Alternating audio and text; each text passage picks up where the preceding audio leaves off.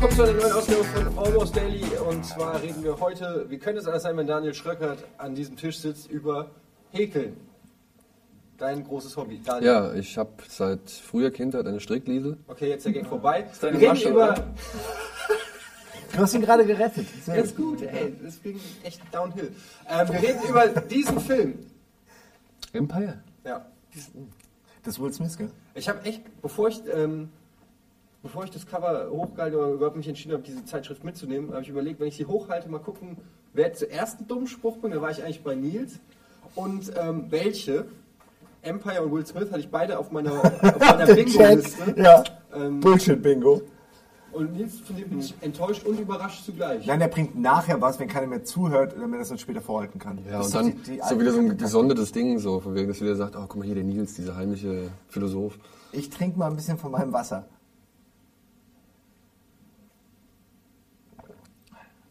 Schmeckt's? Ja, habe ich äh, zum Glück die, diesen extra Schluck, den ich mir noch eingegossen habe, der hat es gerade gebracht. Ja, der war. Der hat So. das Glas zum Überlaufen gebracht. Django! So, Django Oh, Unchained. Django! darüber. Django. Wir waren in der Pressevorführung hier in Hamburg gestern ungefähr einen Monat vor offiziellem Kinostart. Das heißt, ihr kommt in den Genuss dieser Expertenmeinungen ähm, lange bevor der Film äh, bei euch in den Kinos läuft. Fantastisch, oder? Was für ein Fanservice. Es sei denn, man will halt nichts über den Film wissen. Dann ist man hier vollkommen falsch, denn wir werden das Ganze auch so handhaben, übrigens, äh, wie wir das schon beim Hobbit gemacht haben. Wir werden hier spoilen, äh, bis es nicht mehr geht, weil wir Bis es knallt. kein, ja, keine Rücksicht nehmen können. Eine Filmbesprechung ohne Spoiler macht einfach, wenn man da dauernd drauf äh, achten muss, ist dann wie äh, auf einem Minenfeld zu tanzen. Es macht nicht so viel Spaß, deshalb. Wenn ihr euch komplett das, das Kinoerlebnis noch ähm, bewahren wollt, ohne irgendwie gespoilt zu werden, ist jetzt ein guter Zeitpunkt, nicht weiter zu gucken. Ähm, ansonsten reden wir jetzt über Django Unchained, den neuen Film von Quentin Tarantino. Ähm, ich will eigentlich echt nicht einen Quentin Tarantino Podcast hier draus Es werden, wird aber zu schnell einer äh, draus. draus machen, aber wer von euch ist denn kein Tarantino-Fan? Gibt es das überhaupt? Oder sind, sind alle gleichermaßen geil auf seine Filme? Gibt es einen, der nicht alle Filme von ihm gesehen hat, an dem Tisch hier? Okay, da hätten wir, glaube ich, jetzt die zwei Ich weiß mal, warum dieses, dieses Ratespiel jetzt. Wofür Das das frage ich einfach mal anders. Ähm, Lieblings-Tarantino-Film, Nils? seit gestern äh, Django Unchained. Echt? Also, äh, das ist natürlich, weil er so frisch ist, aber ich meine, ey, das ist so doof, sowas zu fragen. Ich weiß nicht, Kill Bill, ich habe Kill Kill Bill, Ja. finde ich super geil. Du sollst jetzt nicht alle aufzählen, du sollst Nee, schon einen ich, ich finden. muss die im Kopf ja aber auch durchgehen. Das, weißt du, aber Kill Bill, vielleicht ist es Kill Bill, aber ey, Eins oder zwei? Eins. Schöne Wahl. Kill Bill beide, weil das für mich ein Film ist. Siehst du, wie schnell das geht? Das geht, du kannst nicht zwei nehmen, ich durfte auch noch einen nehmen. Dann nimm du halt zwei, dann Nein, das, das, ist perfekte einer. Team. Tarantino würde mir zustimmen, dass es eigentlich einer ist. Also ist es einer.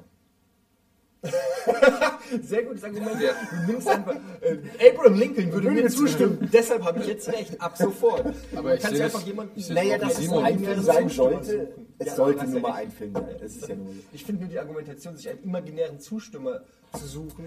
und direkt reinzuholen und Ja. direkt wieder rauszudrücken. Ja. Und deswegen habe ich recht. Ja, werde ich vielleicht noch öfter benutzen. Obama würde mir recht geben. Nächstes Thema.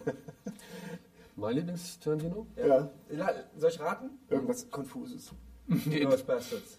Nee. Echt nicht? Also rangiert auch ziemlich weit oben. Nach ähm, Pulp Fiction und Kill Bill würde Glorious Bastards kommen. Aber mein Lieblings-Tarantino ist... Reservoir Dogs. Ja.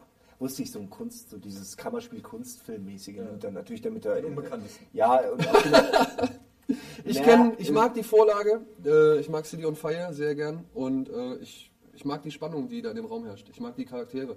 Ich mag diesen ellenlangen Dialog am Tisch am Anfang, weil der war nun mal der Erste, der da war. Und ich mag Michael Madsen in dem Film, ich mag, äh, ähm, ähm, wie heißt der, der Knollnase? Harvey Keitel mag ich in dem Film. Ich mag auch äh, den ähm, Angeschossenen. Steve Buscemi. Steve Buscemi finde ich auch großartig. Also da sind echt das ist geile Figuren. Who is Who der Gangster. Ja, es sind, es sind geile Kombis auch, Figuren ja. drin und es sind so ikonische Sprüche drin. Also, und ja, ich mag halt, wie gesagt, die, die Spannung, die sich da in, diesem, in dieser Lagerhalle aufbaut. Hat der schon Karrieren für die Leute wieder restartet? Damals? Oder? er hat auf jeden Fall nicht, was heißt gerestartet, er hat auf jeden Fall gestartet. Also Steve Buscemi, Chris Roth. Ja, aber Steve, Harvey Keitel, aber Steve Buscemi war doch Michael vorher Madsen. auch schon. Oder? Der war doch schon vorher. in all ja, Steve Buscemi war schon Echt? immer der Indie-Liebling eigentlich gewesen. Fargo ist er dann nochmal ein bisschen Und- bekannter geworden. ja. Von Und- wann ist Con Air noch? Das, das ist wesentlich jünger, ne? Das ist aber schon Air sehr viel früher. Ah nee, das Nee, ist auch nicht. ja. Also ich kannte ihn vorher auch schon, aber ne, auf jeden Fall kann man sagen, dass Tarantino eine Menge Karrieren immer wieder wie so eine mit der Kurve Ich glaube, man kann irgendwie vor allen Dingen sagen, kalt. Tarantino hat zumindest, in, wenn man das Gegenteil sagt, hat noch nie einen Film gedreht, wo der Schauspieler danach wirklich Schaden genommen hat. Sowas weiß ich jetzt wie Geely oder sowas, wo dann Jiggly, meinst du? Der, der wird so. ausgesprochen, ja. Ähm, Das geht stumm. Das geht. The G is silent. ähm, ja, also tatsächlich ist es so ein. Wenn, wenn er vielleicht auch nicht deine Karriere jumpstart, also ich meine, DiCaprio wird er jetzt nicht in neue Dimensionen Nee. schleudern, aber ähm, obwohl, vielleicht wenn er einen Oscar kriegt. Ähm, nur zum Vollständigen, mein Lieblingsfilm ist und bleibt Pulp Fiction, ist für mich das eines der größten Filmmeisterwerke aller Zeiten, aber generell bin ich einfach, tue ich mich schwer, ähm, die Tarantino-Filme irgendwie so auch zu, einzuordnen, weil jeder irgendwie einfach geil ist. Und Das spricht auch einfach schon für sich, dass er es schafft, wirklich mit jedem neuen Film so ein hohes Niveau zu erreichen, dass man nicht ganz klar sagen kann, boah, der war voll schlecht und da bin ich enttäuscht. Also ich finde zum Beispiel auch Jackie Brown fand ich super geil. Der einzige, der mir wirklich nicht so geil gefallen hat, war Death Proof. Und selbst da finde ich Elemente, die mir gut gefallen haben. Ja? Aber also ich muss sagen, es gibt kaum einen Regisseur, selbst die ganz großen wie, wie Scorsese. Scorsese, ja, muss ich gerade überlegen, aber ähm, Michael Mann, Mann und, und wie sie alle heißen, Oliver Stone, haben mehr Flops rausgekommen. Die haben vielleicht auch mehr Filme schon gemacht, aber in, dem, in der Zeitschrift hier in der Empire, die ich übrigens sehr empfehlen kann, die englische Ausgabe eines der besten Kinomagazine, das es gibt, ist Wenn wirklich nicht sogar das Beste. oder das Beste, ja, ähm, die wirklich, man merkt, da sitzen wirklich Nerds in der Redaktion, die schreiben mit dir auf Augenhöhe. Die machen nicht irgendwie so TV-Spielfilmmäßige ähm, Auch Tests. unterhaltsame, aber echt smarte Ja. Texte, die einem wirklich noch was beibringen, wo man Absolut, sagt, okay, den Shit wusste ich jetzt Ja. nicht, das kannte ich, aber das wieder nicht. Das Und es spricht auch für die, dass die auch immer an die Sets eingeladen werden. Also auch hier beim, beim Django Unchained Set waren wieder äh, der Redakteur eingeladen und labert dann mit Christoph Waltz, mit Jamie Foxx und ähm, da wird zum Beispiel beschrieben, dass es halt äh, immer bei Tarantino so ist, nach dem 600. Take kommt irgendwie eine Tequila-Pause und dann trinken alle am Set Shots und Jamie Foxx halt erster Film mit Tarantino, äh, gemeint so, äh, steht hier original hier drin, what kind of set is this? Und Tarantino sagt zu ihm, It's this kind of, it's this kind of set. Now drink, motherfucker. Also es steht original so als Zitat hier drin. Ja. könnten wir durchaus auch mal in unseren Produktionszyklen einführen. Let's drink, Motherfucker. Sollte man die in zehnten vielleicht Mit machen. Wasser. Es ist Ja, okay, hier jetzt nicht. Das ist übrigens, ist die elfte Folge. Schade. In der zehnten hätten wir trinken können. Von Machen wir den Daily. 20. Machen wir Shots. Wieso brechen wir nicht mal mit Klischees und trinken in der Elften? Genau. Ja, weil wir jetzt gerade keine Shots da haben, leider. Aber das wären perfekte Shotgläser. so ein Ding. und dann jeder Ex und dann eine Stunde. Ja. Ähm, Tarantino, weiter. Empire ähm, ist übrigens, äh, finde ich, doch schon sehr teuer, um auch mal was Negatives zum, zum zu sagen. So ein Abo, Abo äh, ist natürlich dann, ja, nur, das ist schon viel Kohle, finde ich. 40, 40 Euro. Ja. Nein, das Das ist Abo 60, 50. Für 12 Ausgaben. Du musst es 40 abholen, Euro. du musst sie auf jetzt bin ich wie in der, Werbe, wie in der Werbung so, nein, das glaube ich nicht. Ja, okay, dann, dann habe ich, äh, dann ist es doch nicht Also, so am- Wir, wir posten mal einen Link. Man kann es auch für ein bisschen teurer und unkomplizierter über Amazon ähm, bestellen. Was für ein Zufall. Ja, ist. was Aber für ein wirklich, da kostet es aber dann fast das Doppelte. Wenn Oh. du es über die normale Empire-Seite, Empire.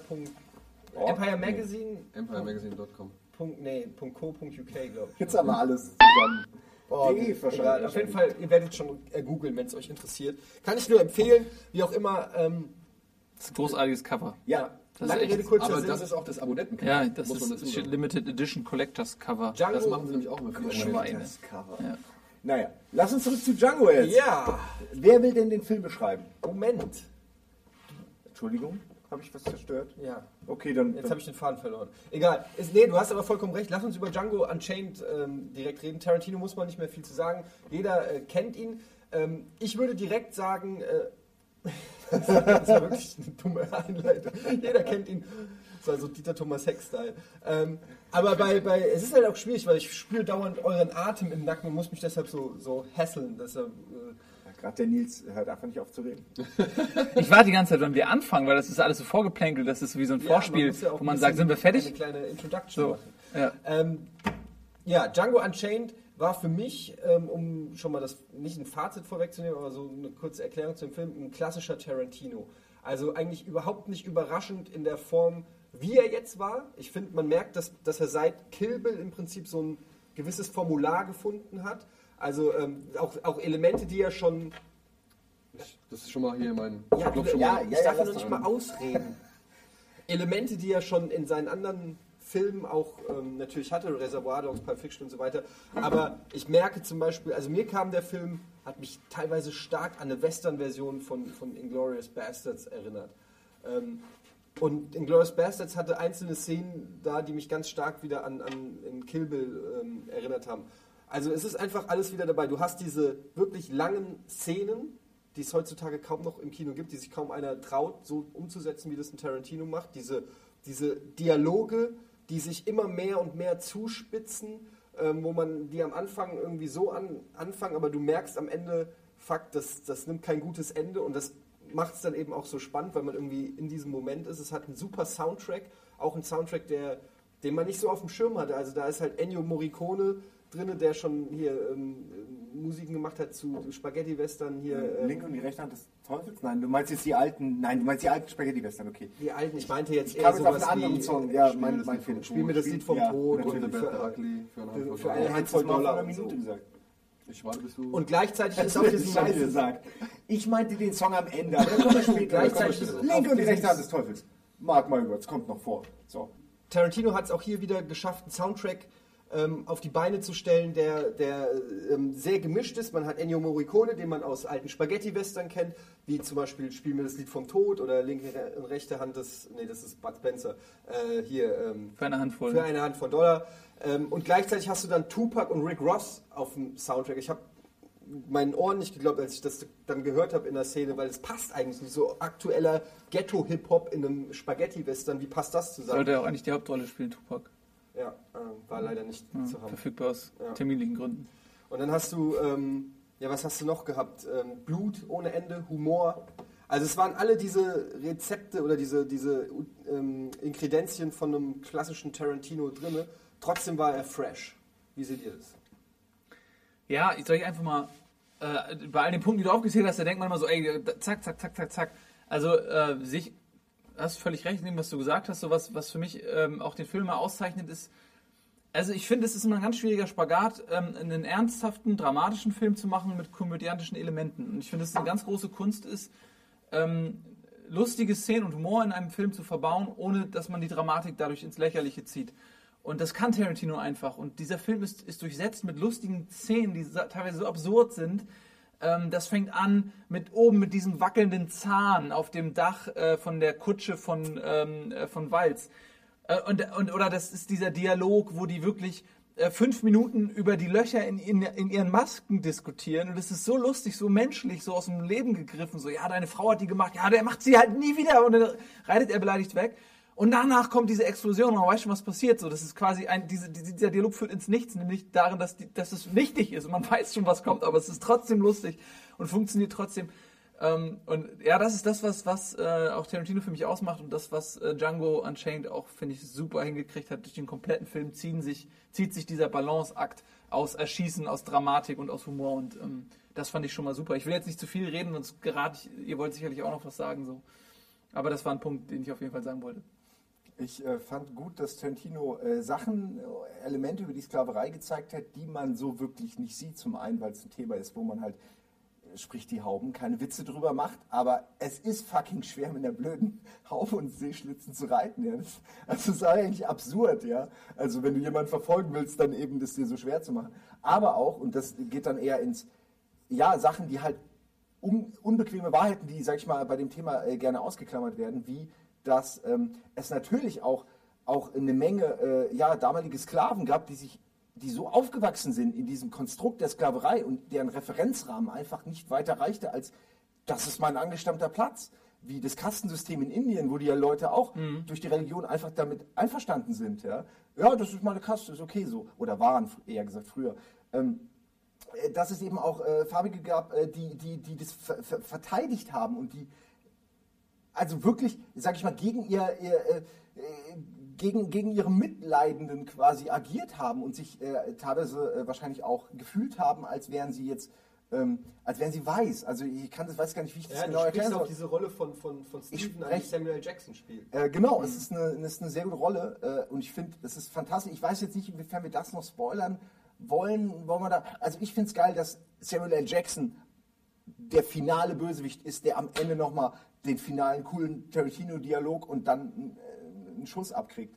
Das ähm, fand ich perfekt gelöst. Also man erwartet ja irgendwie Leonardo DiCaprio so bis zum Ende und dann gibt es halt, halt diesen Moment, wo plötzlich zwei Hauptfiguren weg sind und, und es ist Django. Ab da ist es Django der, der Film. Ja? Ab da erst, so nach anderthalb, zwei Stunden. Ich greife jetzt ein bisschen vor. Ich wollte nur noch sagen, ich finde es gut, dass eine Menge Sachen gezeigt werden, die ähm, die man so in Dokus und Co. vielleicht nicht wirklich über äh, zum Thema Sklaverei äh, gehört hat, weil das oft sehr schwarz-weiß, einseitig, gut-böse berichtet wird. Aber dass es da ganz komische Vermischungen gab, selbst innerhalb der Farben äh, dann ja, aber also äh, zum Beispiel wie Leonardo DiCaprio halt mit äh, Samuel. Jackson umgeht. Er geht ja, der geht der Weiße mit dem, der, der Weiße, der einen, einen Farbigen komplett zerfleischen lässt von Hunden und es ist ihm Erklär mal scheißegal. nur kurz für alle, die Okay, das ja, nicht ich sehen bin- und den Film nicht gesehen haben oder nicht sehen werden. Erklär mal nur kurz, wer dieser äh, Samuel. Jackson Charakter Samuel ist. Will Jackson ich ist- generell nochmal kurz die Story abreißen? Wenn ich, ja, Weil das haben wir jetzt gar nicht gemacht, oder?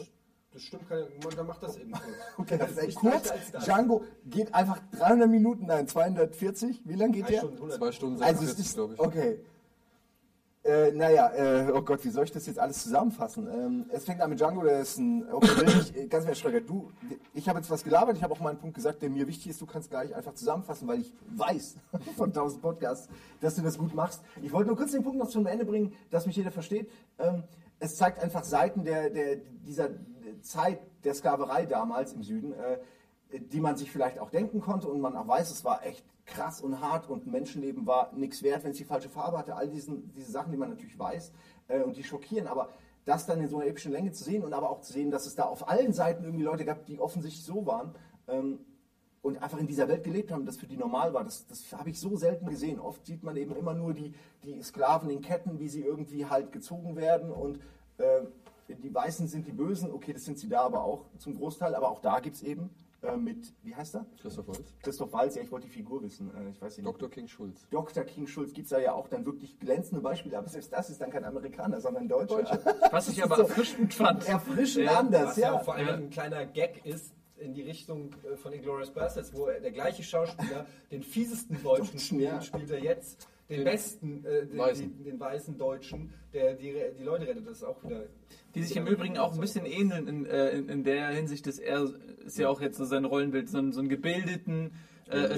smarten Typen spielt und in, in ihre Glorious. Bastards ist das natürlich dann dieses Vernichtungspotenzial, was in ihm drin Das ist. Quasi. Ne? Und in, ja, und in diesem Film ist es jetzt quasi, er nutzt seinen, seinen Intellekt für das Gute, aber im Prinzip ist er in beiden, hat er einen ähnlichen Charakter fast schon. Es ist immer einer, der zu intelligent wirkt für seine Zeit, also für sein Zeitalter so ein bisschen, als ob er aus einer anderen Zeit kommt, da reingeworfen wird und komplett eigentlich alles ist er der durchschaut. Groß Großvater von Hans Lander. Ja, ähm, das, ich finde es aber gut. Eigentlich musst du dir überlegen, für einen Schauspieler ist es ja fürchterlich, erstmal so eine ganz fiese Ultra-Rolle zu spielen, weil man dann ja schnell in die Rolle des Bösewichtes auch so nach Schema F gepresst wird. Und so ein bisschen hat Tarantino, ob gewollt oder nicht, ihm ja damit jetzt so die Gegenseite, den Gegenpol nochmal gegeben und gezeigt, dass er quasi beides sein kann. Also, also es, ich finde es krass, dass man diesen, der Schauspieler sieht ja nun mal doch ähnlich aus und du kennst ihn als super fieses Arschloch, was man hasst den ganzen Film über. Und dann äh, ist es jemand, bei dem man irgendwie bei jeder Schießerei hofft, dass er, dass er nichts abkriegt. Ja? Also du- einfach, er spielt die beiden Charaktere so unglaublich unterschiedlich, obwohl es im Grunde natürlich dieselbe, derselbe Nenner ist. Ja? Hast du Hans, Hanla, äh, Hans Lander gehasst? Äh, ja, also so wie man halt einen eloquenten, coolen Bösewicht hasst, man freut sich über die Screentime, aber man, man findet ihn ja jetzt nicht toll oder, oder hofft, dass er Erfolg hat mit dem, was er macht. Ich habe nicht gehofft, dass er bis zum Ende überlebt. Ich fand am Ende in Inglourious Bastards das Ende ziemlich geil.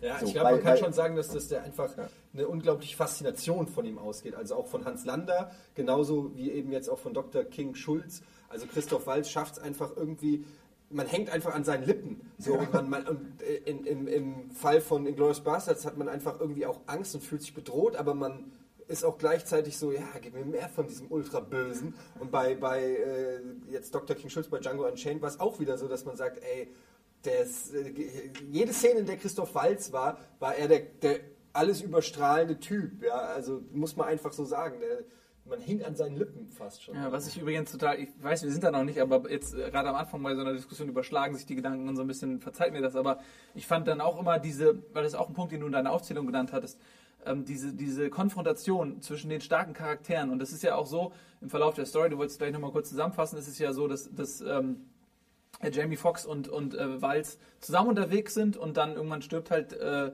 Dr. King Schulz und äh, dann geht eigentlich der Stern von, von Jamie Foxx auf. Und, und diese Szenen, die ähm, diesem Ausscheiden von DiCaprio und Walz vorausgehen, das ist so eine Konfrontation dieser beiden Charaktere. Und du sagst gerade, überstrahlt äh, die anderen Charaktere und genauso ist es. Es ist ein Show-Off von zwei unfassbar charismatischen Schauspielern, aber auch Menschen und Charakteren, die sie darstellen nämlich äh, Walz und DiCaprio. Und die haben beide Zeit, etabliert zu werden in das, was, was sie sind, wie sie dargestellt werden. Der, auf der einen Seite DiCaprio als ein unglaublich mächtiger Typ, der ähm, mit einem Schnippen ein Menschenleben beendet, der nichts zu befürchten hat, der der absolute König auf seinem Land ist. Auf der anderen Seite halt Walz, unglaublich smart, der sich in einem äh, gnadenlosen Land eine Nische geschaffen hat, in der er zurechtkommt als Kopfgeldjäger. Und die prallen aufeinander. Und man als Zuschauer kennt man die Voraussetzungen, die die Charaktere in dem Film noch nicht so genau kennen, weil das ja auch so ein Spielchen ist, was sie miteinander treiben. Und äh, das baut sich so auf, dieses Rededuell. Und man weiß genau, okay, das führt zu einem zu einem Clash.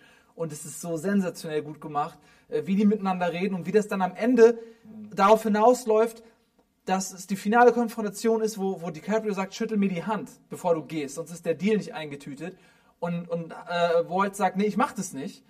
Und eigentlich will keiner von seinem Wort zurücktreten. Und das kann nur in der, in der, in der Katastrophe enden. Und diese Katastrophe macht letztendlich den Platz dann frei für Jamie Foxx, um zu glänzen. Aber diese Szene, diese Konfrontation dieser Charaktere ist brillant. Ich finde auch übrigens, das ist ein Punkt, der in Django mir besser gefallen hat als in Inglourious Bastards, obwohl mir Inglourious Bastards als Gesamtwerk noch einen Ticken besser gefallen hat. Aber in Django, was ich super fand, ist, dass Christoph Waltz in DiCaprio einen guten Gegenspieler hatte. In, in Inglourious Bastards, finde ich, war er, da gab es keinen, der ihn, auch aufgrund der Story ging das eigentlich auch schon nicht, aber da gab es keinen, der ihm in irgendeinem Dialogszene so Paroli bieten konnte. Ja? Aber bei, bei Django Unchained war es halt so, spätestens als er dann mit Calvin Candy, was schon ein unfassbar geiler Name für einen Bösewicht ist, Ja. das ist einfach, den vergisst man auch nicht. Wie oft vergisst man Namen von irgendwelchen Bösewichten, gehen da rein, da raus, aber Calvin Candy ist dir im Kopf geblieben und die, wenn sie sich dann da gegenüber sitzen, und es ist dieser Battle of the Wits, dieses, wer ist smarter, wer ist noch zynischer, wer ist noch subtil aggressiver und das hat mir gut gefallen, dass es da so einen, einen Widerpart gab. So einen Ich muss dazu sagen, dass ich, äh, dass ich finde, dass gerade in diesem Battle äh, Leonardo DiCaprio, also vom Schauspiel her finde ich und von, den, von der Darstellung der Charakter finde ich die sich relativ ebenbürtig. Ich glaube, du fandst auf jeden Fall Walz deutlich besser, also so in diesem ganzen Duell. Ich persönlich äh, empfand ihn gar nicht als so smart, weil er ja auch in diesem ganzen Storyverlauf erst von äh, seinem, ja, ich sag mal, Zieh, seinem schwarzen Ziehvater darauf aufmerksam gemacht wird, dass die ihn verarschen. Oder und er eigentlich. Das ist die zweite Theorie, die, glaube ich, Wolf hat, dass es sein äh, schwuler Liebhaber ist. Ich verstehe jetzt nicht, was das realistischer macht, als dass es der Ziehvater ist, wenn er sogar eine Rede hält über quasi den Ziehvater vor diesem Ziehvater. Ja? Naja, egal.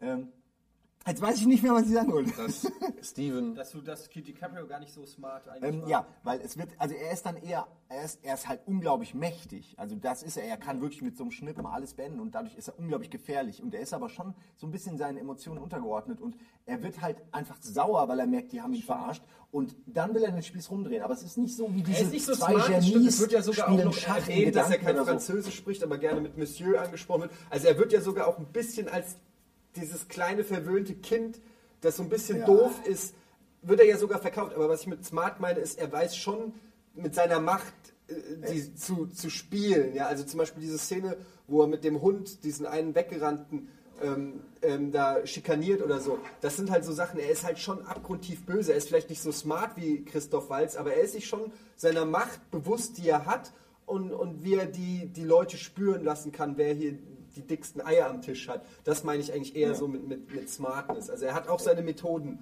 um im Dialog dann eben auch zu punkten. Vielleicht nicht durch besonders smarte Beobachtung, aber dann eben durch, weiß, was weiß ich, ich habe hier diesen Hammer und du nicht. So. Ja, und du bist in meinem Haus auf meinem Land. Ich finde, Äh, er ist eher so eine Version, eine südamerikanische Version von seinem äh, Sonnenkönig, den er den, in der Mann mit der eisernen Maske gespielt hat.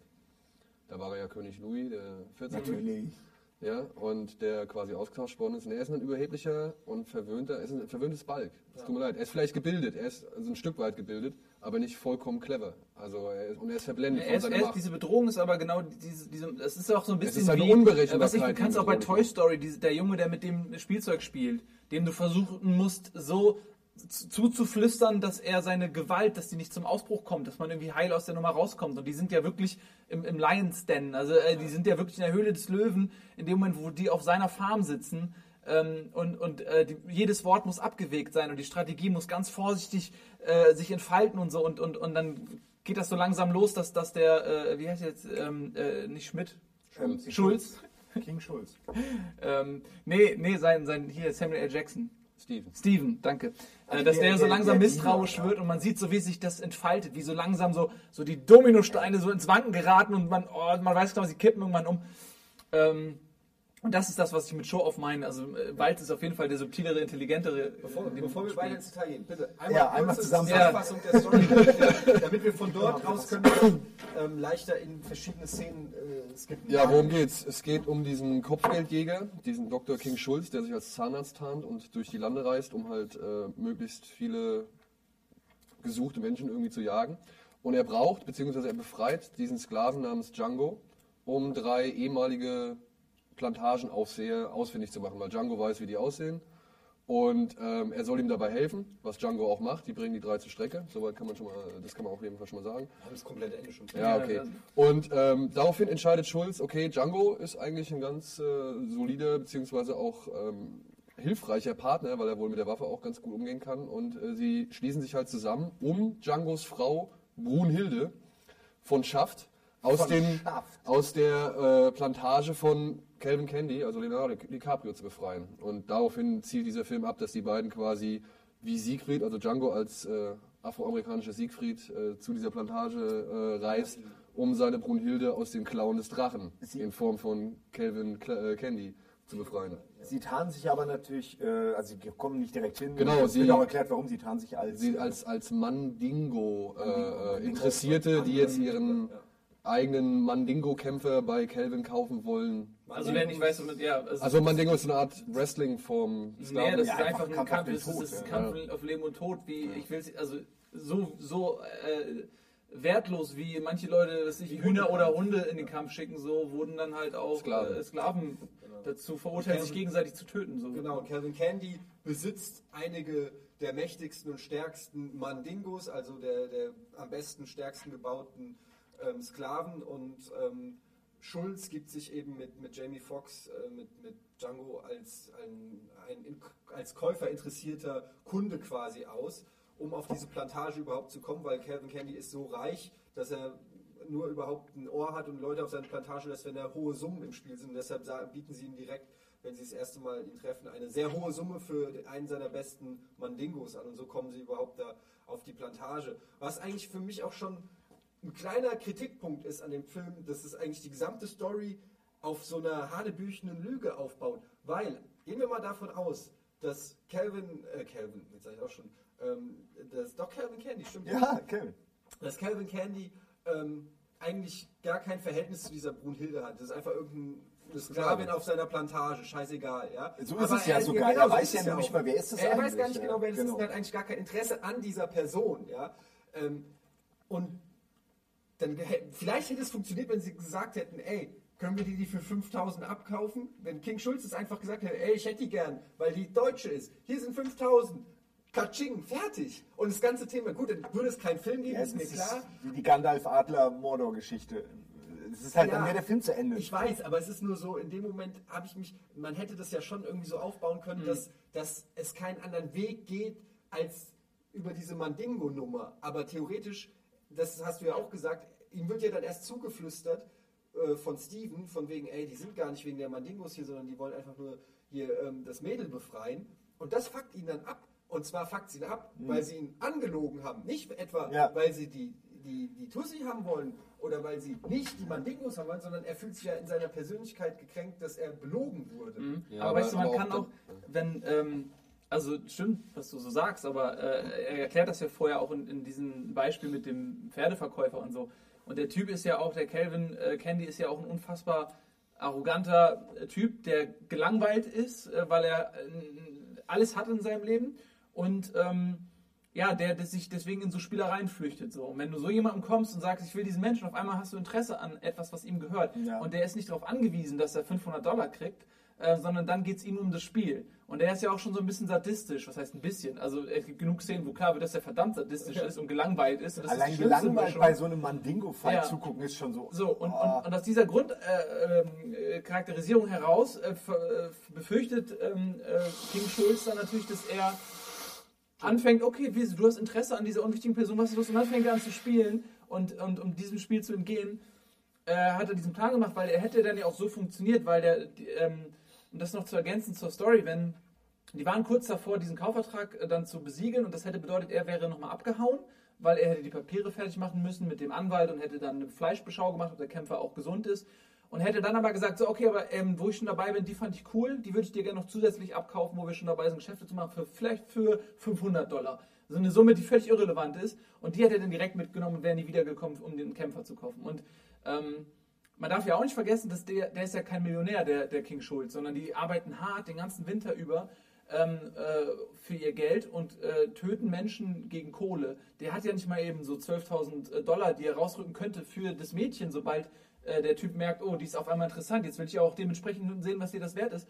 Ähm, weil überleg mal, für ein paar hundert Dollar, äh, Dollar erschießen die Menschen, so weißt du, das ist viel Geld für die, so deswegen hat er das auch nicht mal, denke ich mal, so leichtfertig. Also man kann sich das schon zurechtbiegen. Ich finde, es gibt einen anderen Plot, also kein Plot, aber eine andere Storyline, die ein bisschen brüchiger ist. Da können wir später noch zu kommen.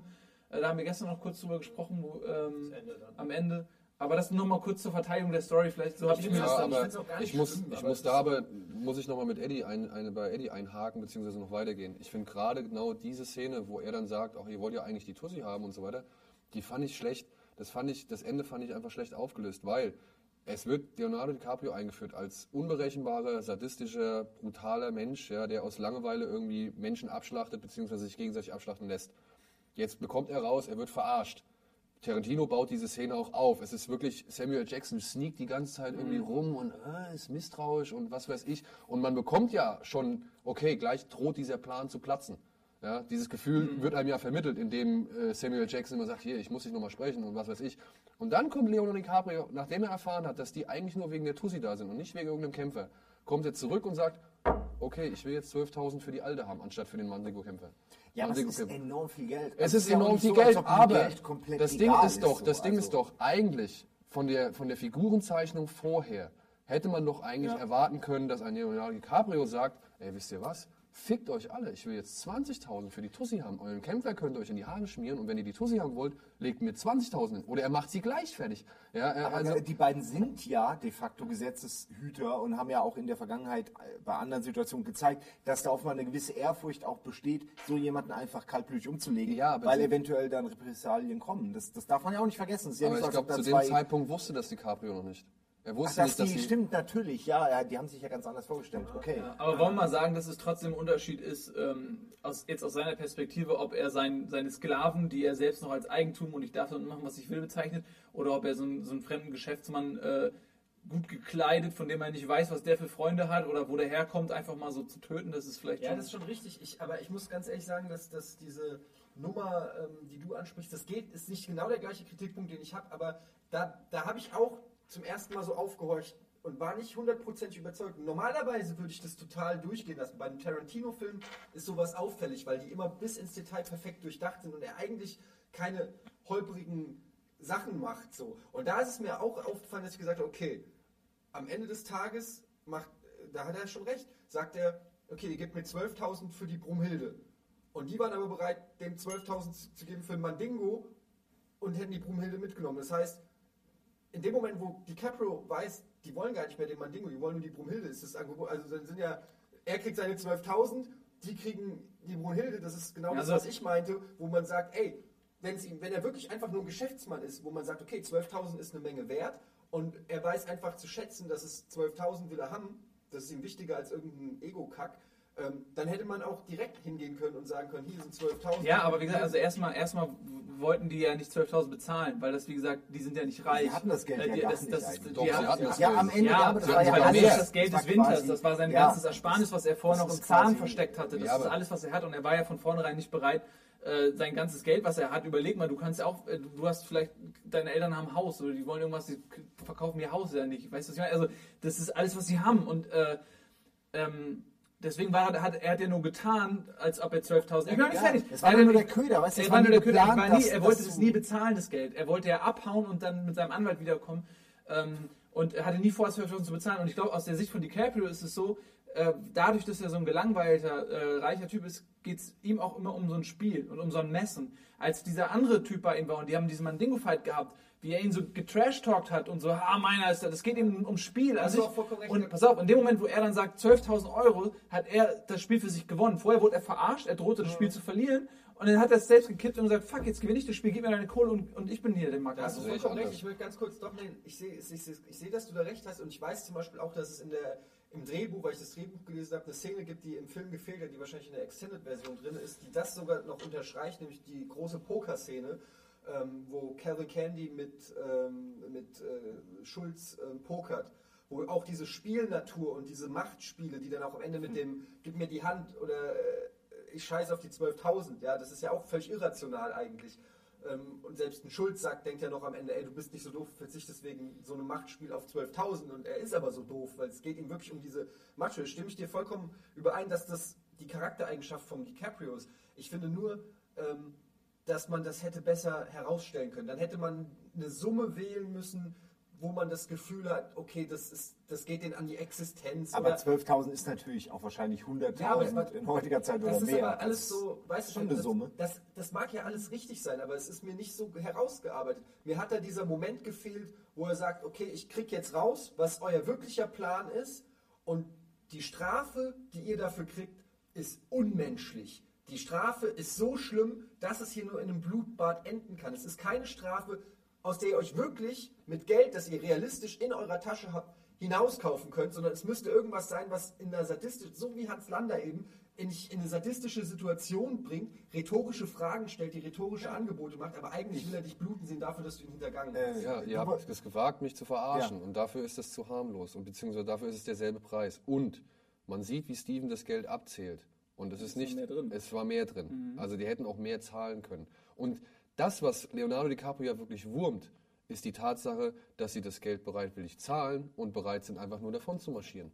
Und der letzte Haken, den er hat, ist an, an, an Schulz irgendwie, keine Ahnung, weiß ich nicht, Ehre irgendwie zu packen, indem er sagt, dieser Vertrag ist erst dann irgendwie rechtsgültig. Ihn. Er will das Spiel Er will ihn demütigen, ja. Und ich verstehe aber auch nicht, der, der, der Schulz die ganze Zeit so intelligent, so clever, bereut es irgendwie, dass er irgendwie sich für den Sklavenhandel, also mit dem Sklavenhandel irgendwie paktieren muss, beziehungsweise sich irgendwie da engagieren muss, um seinem Job nachzugehen und so weiter, ja. Also er sagt ja, er, viel, äh, er fühlt sich, äh, I feel ashamed äh, when I say that, irgendwie so ein, so ein Spruch von wegen Cash for Flash und so Sachen halt, ja.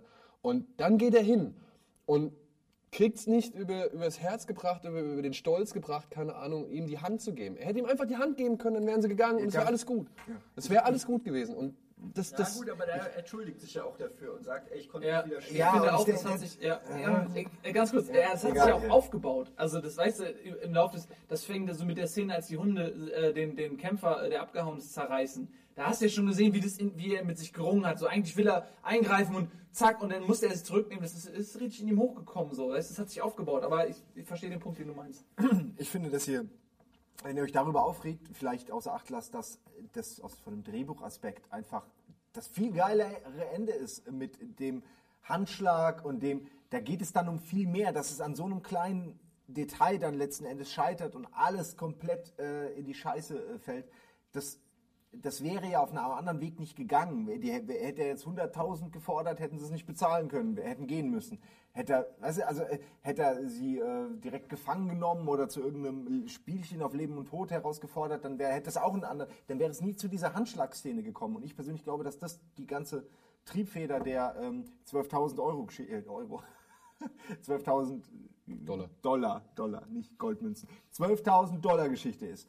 Ähm, Da hast du recht. Also weil ich glaube, es ist, das ist einfach ist ja ein auch- geiler Moment. das- und dieser das Moment, wo, wo, wo man klar kriegt, okay, jetzt, ab jetzt ist, die, jetzt ist das Kind in ich den Brunnen dir- ich gefallen. geb dir auch vollkommen recht. Ich Der glaub, ist zu schön, Wahrheit um ist ihn einfach woanders zu verblasen. Ich glaube wirklich, dass die Wahrheit in der Mitte liegt. Ich finde, die Kritikpunkte äh, sind berechtigt. Ich finde auch, eure Argumentation ist richtig. Ich glaube, was wirklich hätte passieren müssen, um es wirklich zu einem komplett runden Ding zu machen, ist zum Beispiel, dass man vorher im Film schon ein bisschen hätte die finanzielle Situation ein bisschen deutlicher hätte thematisieren können. Zum Beispiel, wie viel Geld hat ein Schulz, ist er reich, ist er arm, war, zum Beispiel, ich, ich bin wirklich kein Drehbuchautor und will mir nicht anmaßen, äh, der Korrekteur für Tarantino-Drehbücher zu sein, aber angenommen, da wäre eine Szene, wo Christoph Waltz sich um ein armes Waisenkind kümmern muss und da sein letztes Geld reinpumpt. Der ist jetzt ganz plakativ. Ja, dass man so einen Interest hat, wo Genau. man weiß, dafür er die weiß Kohle, genau, ja. Und, wenn dann die Szene kommt, wo er sagt, ich will die 12.000 Dollar, plus der Punkt, den du gesagt hast, der mir aber auch erst jetzt so richtig bewusst geworden ist, ähm, dass sie ja nie bereit waren, eigentlich die 12.000 zu zahlen, sondern eigentlich die Frau schnappen wollten, ähm, weil diese Nummer von wegen, wir müssen den Vertrag alles noch checken, wir sind fünf Tage weg, das erschien mir nicht Teil des Plans, sondern das erschien mir als eine spontane, so ist es halt, stimmt, ja, man muss noch, also ich hatte nicht, das hätte man dann auch zum Beispiel als Plan noch formulieren können, so, ey, okay, und in dem Moment, wo wir den Vertrag äh, unterschreiben, der muss dann zurück nach Washington, hauen wir mit der Tussi schon ab, irgendwie so, dann wäre das insgesamt schlüssiger gewesen und dann hätte mir die 12.000, die der Calvin Candy verlangt, hätten, hätte, wäre als Dem Demütigung so groß gewesen, dass ich auch verstanden hätte, dass der Schulz das nicht mit sich machen lässt und nicht mehr anders kann, als den zu erschießen, ähnlich wie Brad Pitt in Seven ähm, die, Ja. den, den Dings, Spoiler, ähm, er, erschießt. Weißt du, da war es nämlich perfekt gemacht bei Seven, dass du so krass diesen Hass und diese Wut in, in Brad Pitts Charakter nachgefühlt hast, dass du wusstest, es ist falsch und du wusstest, dass er damit, und das macht ja Seven so spektakulär. Und du wusstest, du wirst nicht anderes Und, und du wusstest aber, du kann, er kann ein, kein Mensch kann diesem dem widerstehen. Und das war nicht so extrem ähm, ausgearbeitet bei Also bei ich, ich, ich, verstehe, verstehe den Punkt. Ich finde auch die Anregung ganz cool, so mit dem Waisenkind. Es hätte noch einen draufgesetzt, so für einen persönlich. Ich finde aber auch, wenn man sich mal den Charakter anguckt, des, des King Schulz, was das für einer ist, das ist ein unfassbar idealistischer Typ, der in einer äh, Welt lebt, die alles andere als idealistisch ist. Dessen inneren Werte prallen ganz massiv auf die äußere Welt, in der er sich befindet. Und äh, das wird ganz oft thematisiert, wie das ist. Ähm, äh, ähm, das, Jamie Foxx sagt sogar am Ende noch, ähm, hey, er ist Deutscher, er ist es nicht gewohnt, unter Amerikanern zu leben. Äh, so nach dem Motto, weißt du, der reflektiert über seine eigene Welt. Und ähm, alles, was er da sieht, angefangen bei der Sklaverei, angefangen als er Jamie Foxx befreit, wie er mit ihm umgeht, auf einmal dieser Bruch zwischen totaler Demütigung und Versachlichung eines Menschen und da kommt, kommt äh, äh, Walz an und behandelt ihn auf Augenhöhe. Und du empfindest so eine, so eine warme Dankbarkeit für Walz, weil er den er muss es nicht machen, weil die Welt, in der er lebt, erlaubt ihm, dass er ihn anders Im behandelt. Gegensatz, es ist führt er- eher dazu, dass er Ärger kriegt. Ja, er macht es aus einem er- reinen inneren Idealismus heraus. Und ähm, lässt dann sogar den anderen Sklaven noch sozusagen die Freiheit zu entscheiden, was machen sie jetzt mit dem Weißen, der unter dem Pferd liegt und so weiter. Und das zieht sich durch den ganzen Film. Dann kommt die Szene, was ich gerade schon sagte, mit dem äh, Schwarzen, der von den Hunden zerrissen wird. Ähm, wo, wo er gar nicht mehr an sich halten kann, wo er, wo er aus dem Charakter fällt. Vorher Was er ermahnt er Jamie noch Foxx noch, ja. Äh, pass auf, dass du nicht aus der Rolle fällst. Und da geht es ihm so nahe, dass er aus der Rolle fällt. Dann sitzt er an dem Tisch und ähm, er, er kommt mit dem Schädel, der DiCaprio, und sagt so, ja, hier die Schwarzen, die haben hier diese drei Punkte, das, äh, die, die lehnen sich nicht auf. Warum? Er sagt ja, warum, äh, warum töten die uns eigentlich nicht? Die sind doch in der Überzahl. Wieso, der rasiert mein Vater jeden Morgen, wieso schneidet ihr mich die Kehle durch? Daran liegt's. Und es kommt in ihm hoch, weil er sagt so, nee, fuck it, einer muss sich auflehnen. Und das, in meinen Augen hat sich das so hochgebauscht und irgendwann hat halt diese Kleinigkeit gefehlt, zu sagen, ey, fuck, jetzt mache ich irgendwas und dann ihn, auch wenn es nicht rational ist. Und er sagt ja sofort danach, es tut mir leid, weil er genau weiß, das war jetzt nicht das Smarteste, aber ich bin gerade echt au- aus der Rolle gefallen. Ich habe das so. Aber Entschuldigung, nur kurz eine Sache. Diese Geschichte, diese Szene mit den Hunden.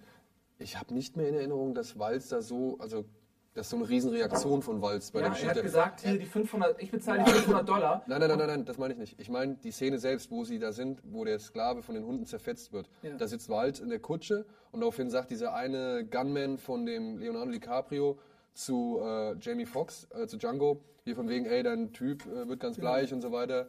Äh, hat er noch nie gesehen, wie Menschen umgebracht werden. Er meinte so, nee, aber, äh, hat schon, aber nicht halt, wie irgendwie ein Mensch von Hunden zerfetzt wird. Aber man sieht Walz in dem Moment gar nicht. Man, man, Nein, aber die sagen Ja, ja, es ja. ist. Ja, aber- ja. Also das ist ja der Moment, wo, wie gesagt, Django plötzlich, er fängt ja auch an als, als äh, relativ stummer, etwas duckmäuseriger äh, Sklave und entwickelt sich ja dann zu Django erst im Laufe der Zeit und ist am Ende halt einfach fucking badass und eigentlich der übelste Pimp auf seinem Pferd, der irgendwie dem Pferd noch Tricks beibringt. Ja. Und es ist halt einfach so, ein, der, der Anfang und das Ende ist halt so unterschiedlich, wie es nur sein kann und so geil gemacht.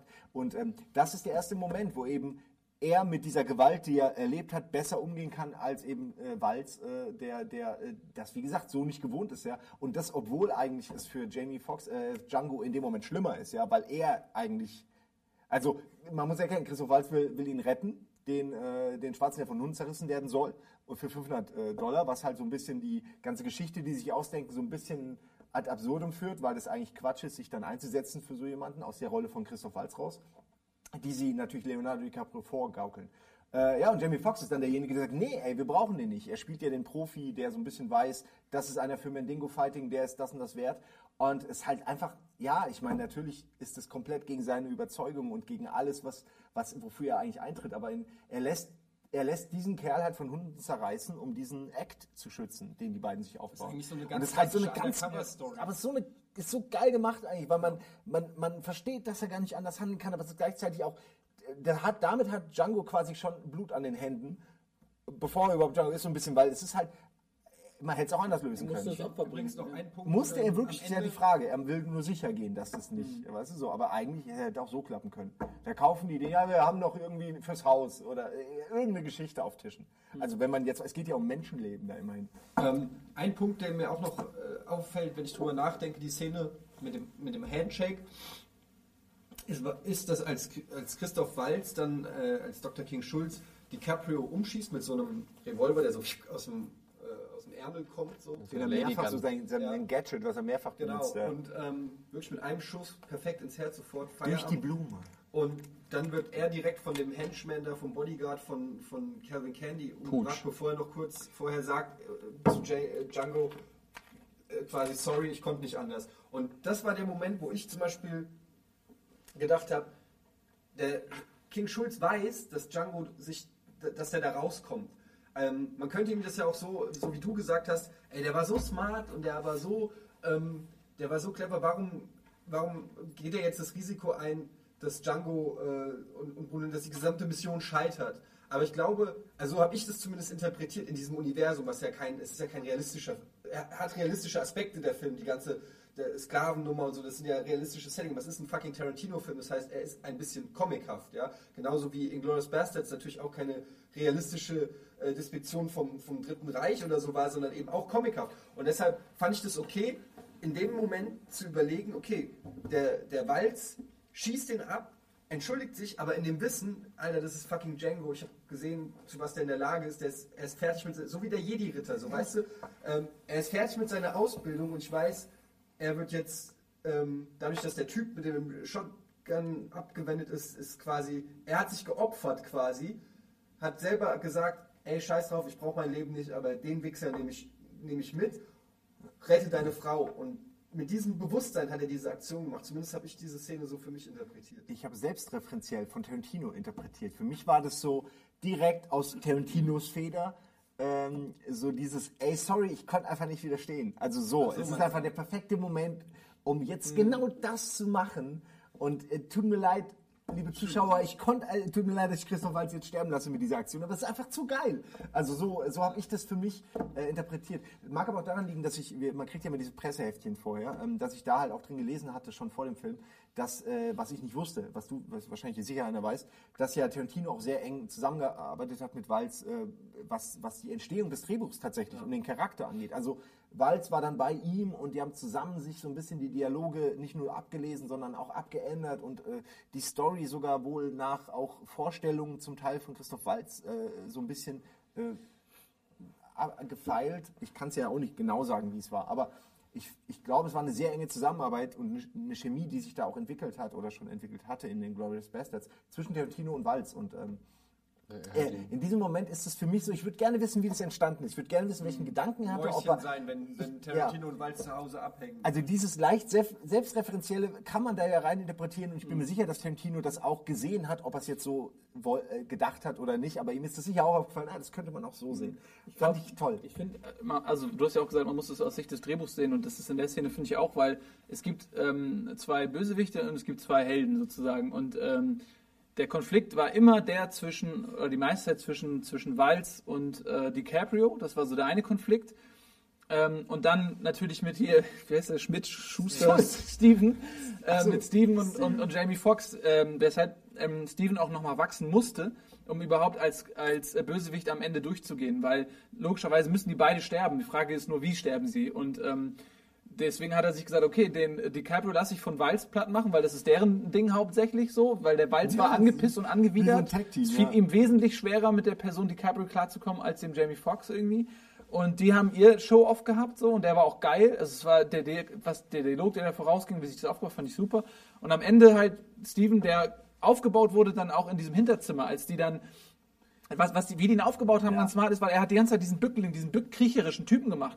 Und in dem Moment, wo er dann ihm sagt, komm mal, komm mal mit, komm mal bitte mit nach hinten und DiCaprio sagt, nee. Und er sagt, und er geht kurz nach, nach dem, ich habe jetzt die Schnauze voll, so, du komm jetzt mit. So, geht nach hinten, DiCaprio kommt mit und die sitzen sich auf Augenhöhe gegenüber. Es gibt so ein Bild in der Mitte der Der Kamin. noch mit so einem Schwenker Links- da, so like a Sir. Ohne seinen äh, Stock, links er, rechts DiCaprio, er der Ältere sitzt da auf absoluter Augenhöhe und belehrt ihn.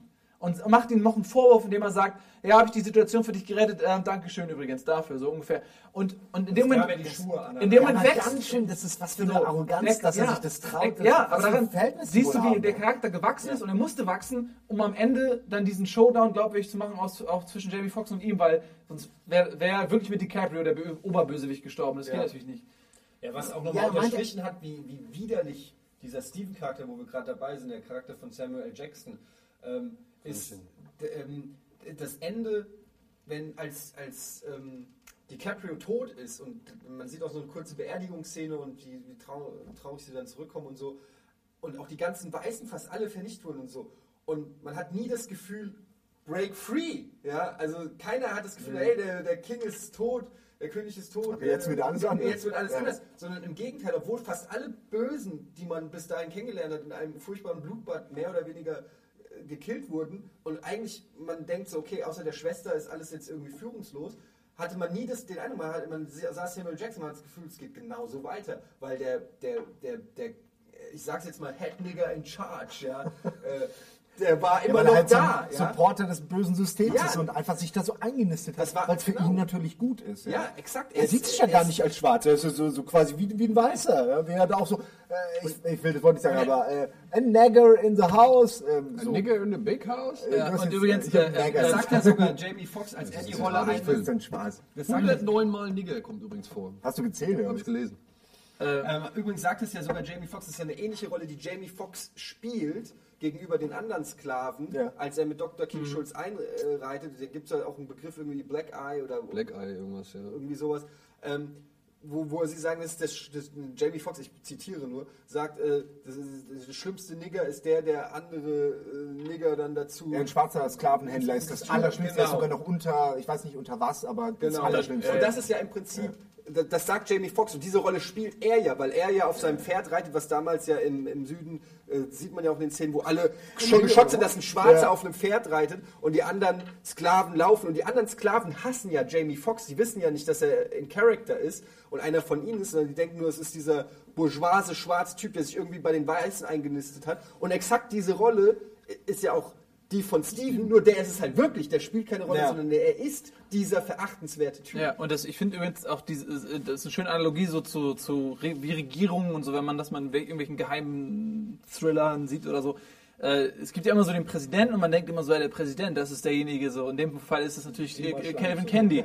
Aber unter diesem Präsidenten gibt es so ein System an, an Geheimorganisationen, an was ich CIA oder so, die halt nicht abhängig sein dürfen von Legislaturperioden und die laufen, die führen eigentlich das Land. Und Calvin Candy ist jemand, der bewegt sich auf seinem Grundstück, es braucht teilweise fünf Stunden, um von A nach B zu kommen, wie in diesem Track, den die hatten. Aber währenddessen ist halt Steven immer da, in diesem Er Haus. ist ja und er, der heimliche Chef. er ist der Chef und er überlebt auch genau wie seine Vorgänge, Vorgänger. Die haben den Vater erzogen, den Großvater erzogen und ihn erzogen. Die überleben quasi in, in ihrer eigenen Le- Legislaturperiode mehrere Generationen von den weißen Herren. Das heißt, die, die sind diejenigen, die den Shit eigentlich am Laufen halten und die ja auch bestimmen, was passiert. Er, der kommt nach Hause und er sagt, ja, diesen wir waren zwei Stunden weg, ich pack die jetzt zehn Tage in das, äh, in das Schwitzloch.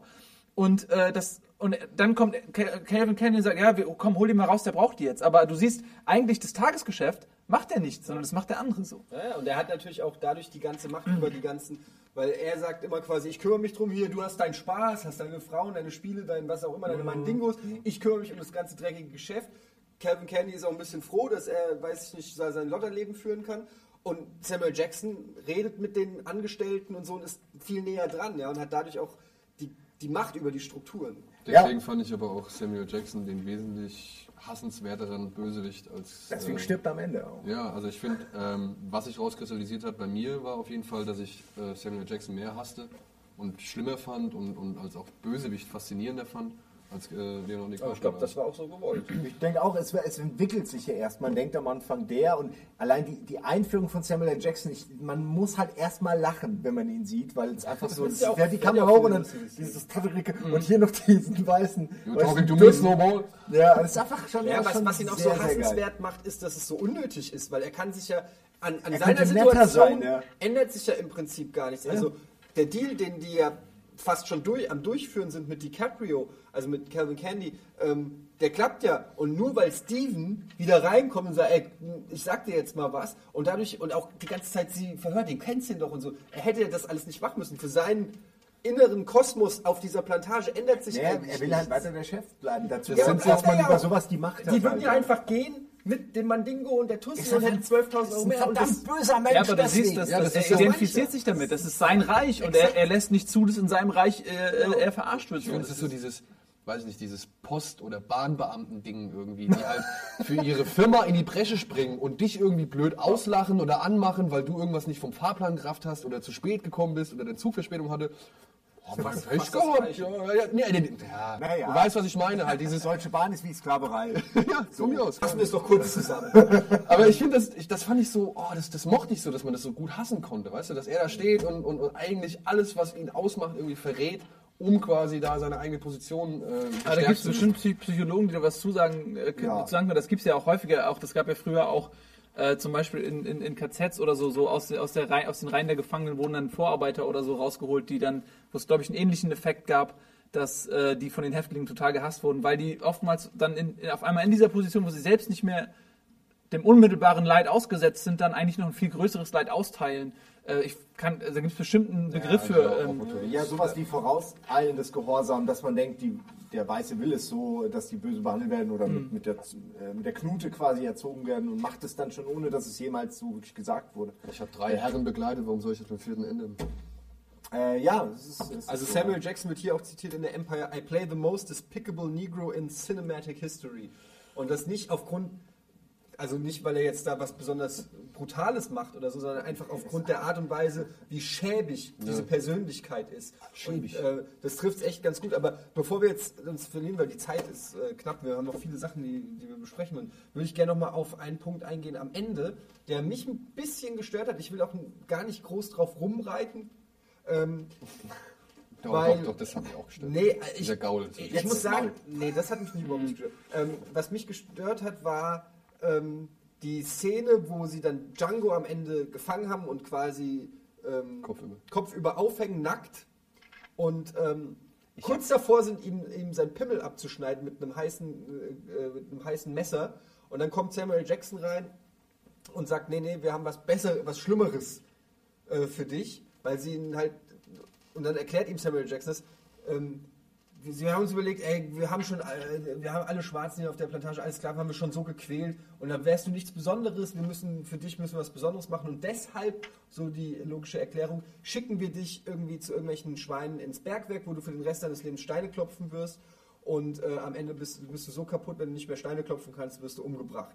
Und da schicken wir dich jetzt hin. Das klingt natürlich nach einem furchtbaren Tod und auch nach einer furchtbaren Strafe erstmal. Was mich an diesem Szenario gestört hat, und das muss man kurz dazu sagen, ähm, gibt Django die Möglichkeit, wenn er dann da überführt wird, auszubrechen, zurück zur Plantage zu reiten und klar Schiff zu machen. Ähm, was mich daran gestört hat, ist, dass ähm, ich niemals glauben könnte, innerhalb dieses Universums, so wie wir euch auch gerade geschildert haben, wie dieser Steven-Charakter ist, ja, und die anderen Überlebenden, und da gab es ein Blutbad, einen Shootout, den habt ihr so noch nicht gesehen. Da haben wir noch war- gar nicht drüber gesprochen, aber Ja. ist fantastisch. fantastisch, aber auch unfassbar blutig und brutal und was da passiert. Und dass dann ausgerechnet Samuel L. Jackson Steven, ja, den Django gehen lässt Er und erklärt nicht ja, selber, warum. aber nicht das selber so- daran teilhaben kann. Er sieht es ja dann nicht mehr. Selbst wenn er in dieser Bergmine ist und da die schlimmsten Sachen mit Django passieren, Samuel. Jackson würde davon nie was mitkriegen. Ähm, ich, da, da, da habe ich mich mit schwer getan. Das wirkte für mich sehr konstruiert so. Ja. Wir müssen ihn irgendwie aus dieser Lage rauskriegen, damit er zurückkehren kann und seine Rache nehmen kann. Und das fand ich Tarantino untypisch. Das fand ich wirklich, habe ich noch nie so von ihm gesehen, dass er so einen easy way out sich sucht, weil ich glaube einfach nicht, dass in echt dass die den hätten gehen lassen. Die hätten den gequält, die hätten ihm langsam die Augen rausgepopelt, die hätten ihm die Füß, Fußnägel abgezogen. Was Oder das gezwungen, auch noch an diesen Mandego-Kämpfen teilzunehmen. Ja, sowas, Zum Beispiel. ja, das auch- Also das war auch so, und dann, und Ja, dann wird es auch ich- noch gehetzt. Also das fand, ich fand das Ende generell, mich hat das echt Ja, aber der war ja auch gestört, weil lang gegen Ende. Muss Ja, man aber- dann auch mal zum Punkt kommen dann. Entschuldigung, wenn ich eins sagen muss, ist, tut mir leid, äh, er leidet ein bisschen unter seiner Länge der Film. Da sind doch, ich, ist, also ist meine noch Meinung, eine halbe Stunde gekommen. Ich, ich hätte ich nicht. Beziehungsweise ich hätte eine halbe Stunde gekonnt, wenn der Film nicht an einer Stelle oder beziehungsweise für eine sehr lange äh, Stelle auf der Stelle tritt. Da ist, passiert nichts, da passiert handlungstechnisch nichts und es ist nur versucht, ein Aufbau an, an, an Tension irgendwie. Welche Ähm, meinst du denn? Ja, ja, als eigentlich so die ganze, äh, also alles ab dem Mandigo-Kampf, wo sie, wo Franco Nero noch sagt, dass das äh, D irgendwie äh, stumm gesprochen, äh, ähm, silent gesprochen wird. Ähm, dieser Weg dahin und alles auf der Plantage von Candy. Das fand ich einfach viel zu lang. Da verliert der Film echt an Also die Drive. Reise dahin, der, der Roadtrack. Ja, nicht nur der Roadtrack, auch halt dieses, dieses, diese ganze Dinner-Szene. In dem Anwesen. Ich kann verstehen, dass man, dass er versucht, also ich, ich weiß, es ist Tarantinos Trademark, diese Szenen, sag ich mal, oder Dialoge ausufern zu lassen und sich entwickeln zu lassen und irgendwo zu einem Climax zu führen. Alles kein Thema, aber da muss ich sagen, wenn man den Vergleich nimmt mit Inglourious Bastards, der ein ähnliches losgelöstes Universum bietet, wie jetzt Django Unchained, ähm, da war diese Gasthaus-Szene mit dem Jungen, mit dem Typ aus Pittsburgh, mit äh, äh, Michael Fassbender, das war einfach besser. Das war von der Spannung her besser, das war von, von der Bedrohung, von der unterschwelligen Bedrohung, die da war, war es besser und die Zuspitzung war auch besser, dieses, dass es in diesem Massaker endet. Hier, tut mir leid, ich fand's, es war echt zäh, es war gähnend. Ja, und dann kommt auf einmal dieses schnelle, okay, er hängt hier, wir wollen ihm eigentlich die Eier abschneiden, ach nee, wir schicken ihn jetzt dahin, ach guck, er bricht aus, ah, er kommt zurück, bumm, Filmende. Ja, und das weiß ich nicht, das ist, gebe ich Eddie auch, wie gesagt, bin ich voll, vollkommen ehrlich, das ist easy way out, das ist Tarantino untypisch, das war zu, zu schnell, zu abgehackt irgendwie, dafür, dass er vorher dieses wirklich echt lange Dinner und diesen ganzen Spannungsaufbau. Wenn da jetzt noch diese Pokerszene drin gewesen wäre, zum Beispiel, hätte ich vielleicht sogar noch geiler gefunden, weil dann hast du noch A, die Verdeutlichung von Leonardo DiCaprios Spielsucht und B, irgendwie noch so so einen weiteren Grund, warum die beiden sich jetzt nicht die Hand schütteln wollen, beziehungsweise die Hand schütteln wollen. muss dazu sagen, es soll einen Extended Cut geben. Ja. Ähm, und äh, Harvey Weinstein hat auch schon gesagt, er hätte gerne zwei Filme gehabt, so wie bei Kill Bill, ähm, was ja damals Tarantino eigentlich als einen Film rausbringen wollte, aber das dann zu lang war für, für die Produzenten. Die- Diesmal haben sie ihn gelassen, wahrscheinlich auch nach dem Erfolg von Inglourious Bastards. Ähm, allerdings merkt man tatsächlich dem Film an, dass Tarantino nicht alles erzählen konnte, was er erzählen will. Aber das ist auch so eine Sache, das kann er wahrscheinlich nie. Ich habe mal gelesen, dass Tarantino für jeden Side-Character quasi ein eigenes Drehbuch hat. Also, dass jeder Charakter, der in einem Tarantino-Film vorkommt, äh, nicht einfach nur da sitzt, sondern dass er sich Gedanken macht, wo kommt der gerade her und was hat der gerade alles erlebt und quasi könnte dir zu jedem Vita halt, ja. genau eine, eine epische Vita erzählen und könnte deshalb auch zu jedem Film quasi ein Spin-off machen. Ja? Deshalb gab es ja auch die Gerüchte, dass es mal irgendwie zu dem Travolta-Charakter ein Spin-off gibt. Ja, zu beiden, ne? also zu Ja, Vic zu und äh, zu Vincent. Vegas Brothers. Ja. Ja. Ja, ähm, wie auch immer, auf jeden Fall sind es, äh, sind es so Sachen, wo ich gespannt bin, ob da nochmal eine neue Version kommt. Ich, ich fand, es war nicht rund, aber ich muss trotzdem sagen, da bin ich nicht ganz so kritisch wie du, ähm, dass der gesamte Film und das Erlebnis trotzdem so mich geflasht hat und so Spaß gemacht hat, dass ich das dann irgendwie verziehen habe. Es ist mir aufgefallen und es ist der Grund, warum ich dem Film vielleicht einen Abzug in der B-Note geben würde und auch sagen würde, er ist nicht so perfekt wie die anderen Filme, wie Inglourious Bastards, wie Kill Bill und wie Ding, aber es ist trotzdem, wenn ich das Gesamtwerk Django Unchained mir angucke, ähm, dann muss ich sagen, alter Schwede, wenn, wenn, wenn ich wenn jeder Film so eine Qualität hätte und mich so in den Hocker drücken würde, dann, dann wäre ich glücklich. Kurz Also- zu der Szene ähm, äh, äh, an dem Tisch, was du gerade sagst, der Luke, der lang, äh, langste Unterschied, kleiner Unterschied zu, zu Inglourious Bastards ist für mich der, dass die Konfrontation bei Inglourious Bastards an dem Tisch ist eine sehr direkte. Das, diese Parteien sitzen sich direkt gegenüber und der findet so statt. Und bei äh, ähm, Django Unchained ist es so, dass dieser Faktor Steven noch dazugerechnet werden muss, der ja dem auf die Schliche kommt. Das heißt, du musst es immer wieder diesen Gegenschnitt haben, wo sie äh, quasi aus dem Raum rausgeht, er hinterher und, und misstrauisch wird. Und dieses Misstrauen in ihm musst du ja auch irgendwie aufbauen, weil ähm, sonst kommt das aus dem Nichts. Weißt du, weil wenn er auf einmal ihr äh, äh, also dieser ganze Hoax, dieser, dieses ganze Schauspiel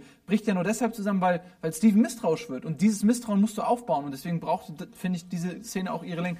Ähm, und, aber was du gesagt hast, war die Szene, wo ich ganz am Anfang ähm, noch gesagt habe, lass uns Ja. hinterher drüber reden, weil das sehe ich nämlich auch so, äh, was ihr als Easy Way Out bezeichnet habt, das fand ich auch ein bisschen zu, fand ich nicht ganz rund. Ein bisschen, das war so die, die Bruchstelle äh, für mich, wo ich dachte auch, okay, es hätte man vielleicht, hätte man noch sich was Cooleres überlegen können oder so. Liegt vielleicht auch daran, dass genau nach dieser Bruchstelle, die ihr gerade erwähnt habt, Tarantino selbst auftritt und man halt auch irgendwie Ja, das fand ich auch unnötig. ähm, das Gefühl hat, dass er.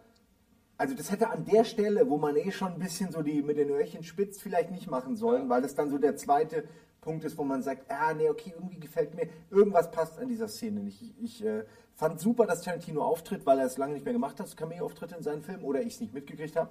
Ähm, ich mag sowas auch. Äh, es ist so, man sieht ihn kurz, da habe ich schon gedacht, ah, geil. Ja? Und ähm, man merkt aber auch direkt, er sieht überhaupt nicht aus wie einer aus diesem Universum. Also er ist frisch rasiert, hat keinerlei Schmutz, fällt noch, dass er einen Anzug anhat. Ja? Dieser Bierbauch ist irgendwie auch, also das ist ein bisschen problematisch, weil er als Sidekick ein ein, bisschen Punkt, gut ja. eingerieben mit Dreck, hätte er als Sidekick wunderbar funktioniert. Aber wenn er diesen Dialog hat auch noch, ja, und eine recht lange Strecke eigentlich führt, dafür, dass er kein Schauspieler ist in dem Sinne, meiner Ansicht nach, ähm, äh, dadurch verliert es dann wirklich an Spaß, weil er ist drin, um am Ende zu explodieren. Und das hätte er trotzdem können, weil das ist super Da ich lustig. recht. Also in aber das Desperados sah mehr nach Cowboy aus als in seinem eigenen Western. Und Vielleicht ist es so spontan Ich geworden, fand auch einerseits, ich fand es oder so. lustig, einerseits die Szene mit ihm war lustig, aber auch deplatziert, weil es war, und ich glaube, das ist auch das, was dich an dieser Pferdeszene stört, was mich aber dann nicht gestört hat, es war ein bisschen too much, wir nehmen uns nicht mehr ernst. Und das in einer, in einer Phase, wo der Film Aber aber, kommt, boom, war schon. gut. naja, es war ja auch lustig. Das halt- Pferdeszene meinst du jetzt? die Fan, wo er am Ende noch Moves Noch- Ach, die, ja, okay. mit dem Pferd macht. Ja. Ähm, ich, das fand ich aber sau lustig. Da war aber der Film auch schon zu Ende. Das war quasi für mich noch Bonus. Aber diese Tarantino-Szene war mitten in der Storyline Mhm. ähm, und war an einem Punkt, wo es, äh, wo es wirklich eigentlich böse sein sollte, damit sonst, wenn du nicht wirklich wie, wie jeder Revenge-Film funktioniert, ja nur weil du einen absoluten Hass auf die Leute entwickelst und, und willst, okay, der soll jetzt seine Rache nehmen und, und jetzt denen das geben, was sie verdienen. Und das war in dem Moment, war da die Luft raus. Die Szene, wo er da hing mit dem Messer und, und mit den Eiern, die in sein eigenes Gesicht fallen, war so demütigend und schlimm. Ja. Und dann kommt dieser Bruch mit diesem, wir schicken dich woanders hin, wo ich zum ersten Mal gedacht habe, wait, what? Und dann fahren sie und dann ähm, ist da zwei, sind ja eigentlich, das ist ja Michael Parks, ist ja auch noch, Das ist ja auch noch drin. Michael Parks ist der Schauspieler, der auch bei ähm, Der Kill Bill, der Sheriff aus Kill Bill, der auch im letzten äh, Kevin Smith Film hier ähm, Red, äh. Red State Red, Red State. Red State mitspielt. Ähm, auch ein alter, der auch der Sheriff bei From Dusk Till Dawn. Ja. Also Ja. auch so ein typischer genau. Tarantino-Charakter, der hat ja einige eingebaut, auch den einen aus From Dusk Till Dawn mit dem. Mit Tom Savini. Den Original Django hat er doch auch eingebaut. ja, den hat auch. Das ist Franco Nero. Das Das, ist der, dem er sagt, the D is silent. Ja, ich weiß gerade nicht welcher, ist einer von den ja, dieser von Typ, der bei From Dusk Till Dawn, der aus der Hüfte, aus, aus seinem. Das ist Tom Savini. Ah, Gürtel. okay, okay. Genau, ja. Sex Machine. Sex, genau, Sex Machine. Also, und da hat er dann, das war mir dann zu viel, ich will nicht sagen Name-Dropping, aber Genau, diese Szene, aber die hat mir Spannung rausgenommen. Pass auf, das will ich ergänzend zu sagen.